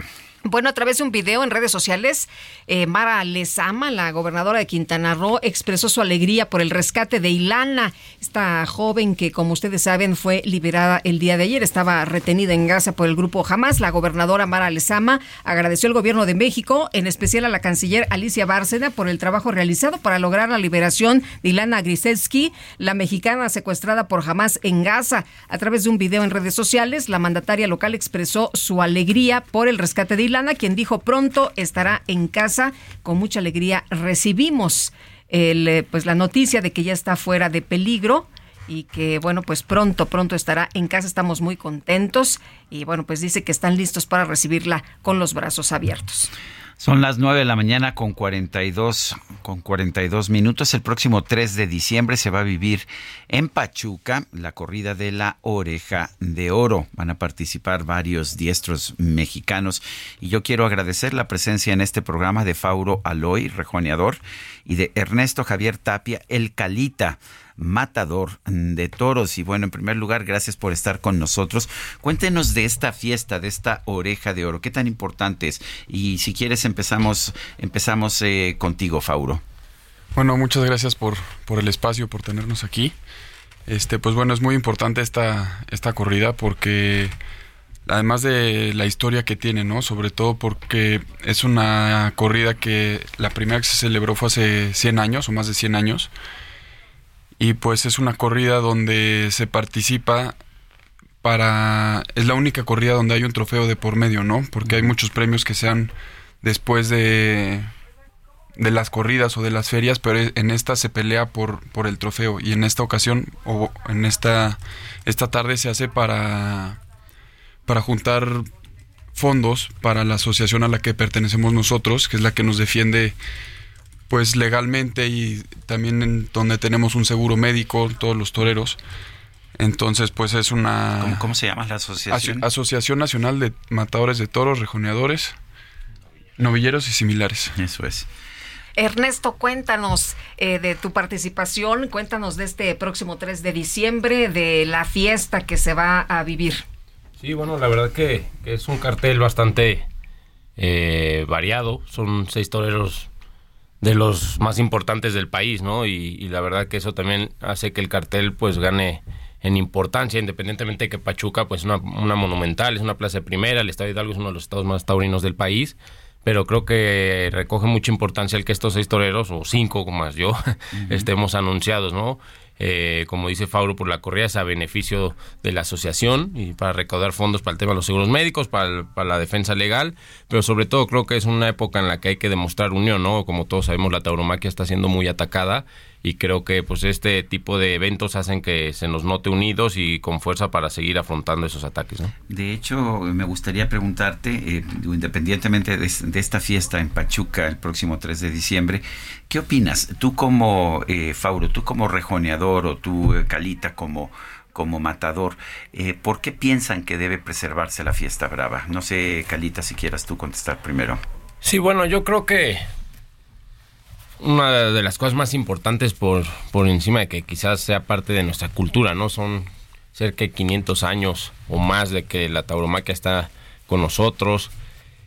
Creo que en una época donde hay una crisis económica muy fuerte, habría que mirar realmente lo, lo que genera la tauromaquia como industria, ¿no? La derrama económica directa e indirecta que provoca, ¿no? Y creo que son muchísimas las familias que, de- que su sustento lo tienen gracias a, a la tauromaquia y además creo que es un, un golpe ecológico el prohibir los toros muy fuerte, ¿no? Porque al final de cuentas tan solo el toro de Lidia abarca 70 mil hectáreas de, de- de campo en México. Que el toro de Lidia desaparecería, simple y sencillamente. Además, porque además, a pesar de que la carne sí es comestible, porque además se ha dicho que no, pero sí, sí, porque después de ser lidiados, la- cuando la- se los toros mueren, se come la carne. Y de hecho es una carne no súper orgánica. para eso, para pero hacer- no porque el volumen del toro, aunque es grande, obviamente, no es como el, to- el ganado de abasto que pues, llega a pesar hasta una tonelada, ¿no? Entonces, para la gente que se dedica a la engorda, pues no les, no les sirve como negocio. Entonces, el toro desaparecería.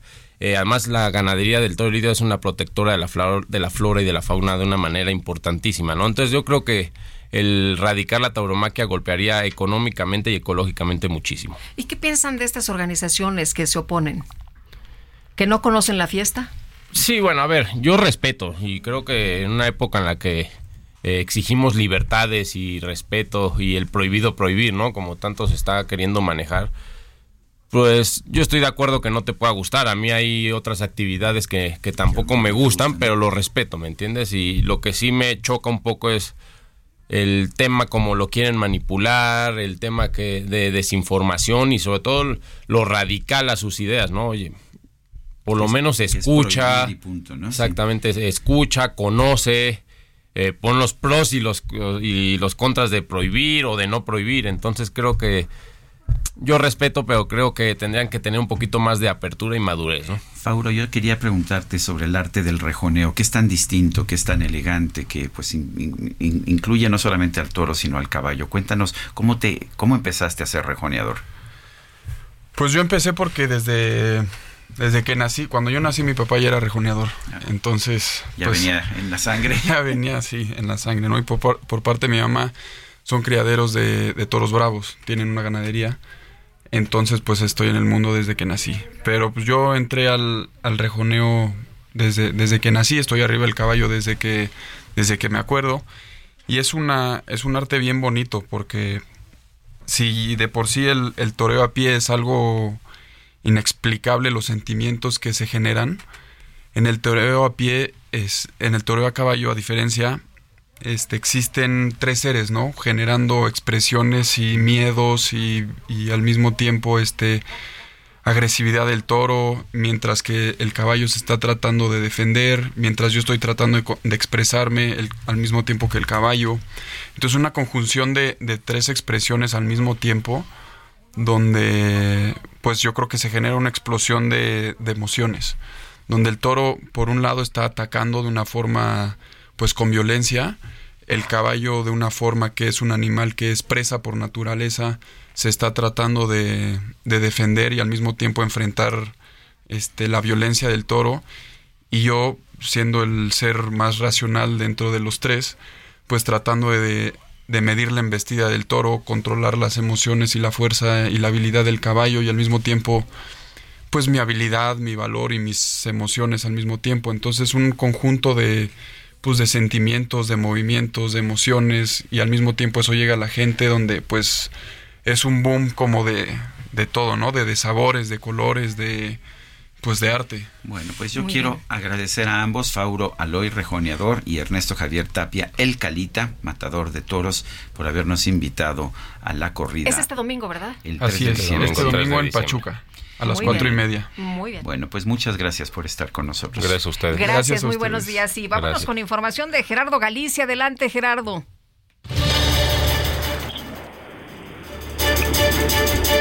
Hola, Gerardo. ¿Algo pasa ahí con nuestra Sí. comunicación? Sí, algo- no nos estamos comunicando. Vamos con Israel Lorenzana, que también está en las calles. Adelante, Israel. Sergio Lupita, muchísimas gracias. Pues tenemos buenas noticias para nuestros amigos automovilistas que se desplazan a través del eje 1 Norte. Ya se han retirado los manifestantes, todos ellos trabajadores sindicalizados del Colegio de Bachilleres, quienes estuvieron bloqueando por aproximadamente una hora y media antes de llegar al circuito interior. Ya en estos momentos se libera el carril confinado del Metrobús con dirección hacia la zona de Eduardo Molina, por donde permiten también el paso de los eh, vehículos. Los elementos policíacos continúan apostados en ambos sentidos del eje 1 norte, así que hay que manejar con mucho cuidado. La alternativa sigue siendo utilizar la calzada general Ignacio Zaragoza. Pues Sergio Lupita, la información que les tengo. Muy bien, Israel Lorenzana. Hasta luego. Hasta luego. Y vámonos con Gerardo Galicia. Gerardo, ¿qué tal? Lupita, Sergio, excelente mañana y en la zona sur de la capital continúa el cierre de la circulación de la calzada de Tlalpan, ya muy cerca de División del Norte y con dirección a la salida a Cuernavaca. Son precisamente trabajadores sindicalizados del Colegio de Bachilleres que están a punto de liberar la circulación. Parece que hay un acuerdo con la Policía Capitalina para evitar que los vuelvan a rodear sobre la calzada de Tlalpan. Van a retornar a sus instalaciones que están muy cerca Bueno, se nos cortó la comunicación, pero pues ahí está la, información de Gerardo Galicia sobre pues esta locura, ¿no? De eh, desde la mañana que se ha vivido aquí en la Ciudad de México. Vamos a un resumen de la información. El presidente Andrés Manuel López Obrador informó que ya envió al Senado la nueva terna para ocupar una vacante en el Pleno de la Suprema Corte. Repiten Lenia Batres Guadarrama y Berta Alcalde Luján. Ya envié la terna para ministra de la Suprema Corte de Justicia de la Nación. Ahí va. Va Heréndira Cruz Villegas Fuentes, que actualmente es jefa de unidad de asuntos jurídicos de la Secretaría de Cultura, que cumple con todos los requisitos. Que es una abogada íntegra, honesta, y vuelve Lenia Batres Guadarrama y vuelve Berta María Alcalde Luján. Las tres, a ver qué resuelven en el Senado. El presidente López Obrador confirmó que esta tarde va a inaugurar el aeropuerto Felipe Carrillo Puerto en Tulum, Quintana Roo. Destacó que en su primera etapa contará con cinco vuelos nacionales. Todo esto en el marco del quinto aniversario de nuestro gobierno. Hoy cumplimos cinco años en el gobierno. ¿Y qué mejor que informar sobre la inauguración del nuevo aeropuerto de Tulum? Bueno, y ante estos micrófonos, el expresidente Vicente Fox denunció que los administradores de X no le han dado una explicación sobre el cierre de su cuenta en esa red social.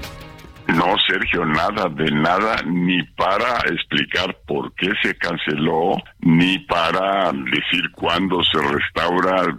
Tengo cero información y pues traigo aquí algunas gentes que me dijeron que lo más probable es que alguien hackeó, alguien eh, hizo esta travesura porque pues comparan técnicamente con eh, lo de Trump, cómo se anunció, cómo se dijo. El Ministerio de Sanidad de Gaza, dirigido por Hamas, informó que más de 30 personas han muerto en ese territorio desde la reanudación de los ataques israelíes. Durante su discurso en la cumbre climática mundial, el presidente de Brasil, Luis Ignacio Lula da Silva, advirtió que el planeta está, está harto de acuerdos climáticos incumplidos y de metas de reducción de emisiones de carbono ignoradas. No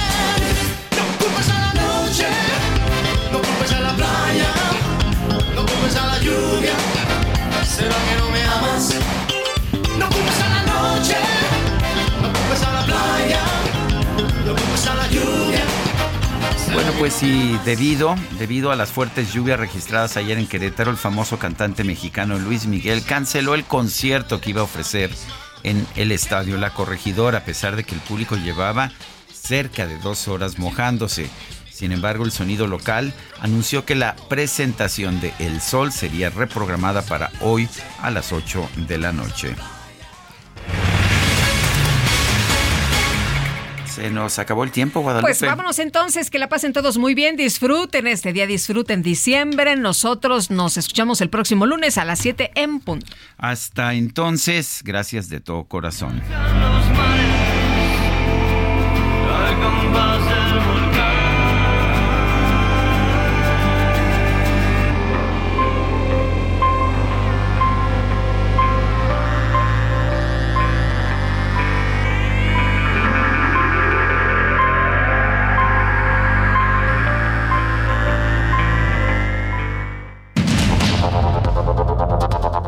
Media Group presentó Sergio Sarmiento y Lupita Juárez.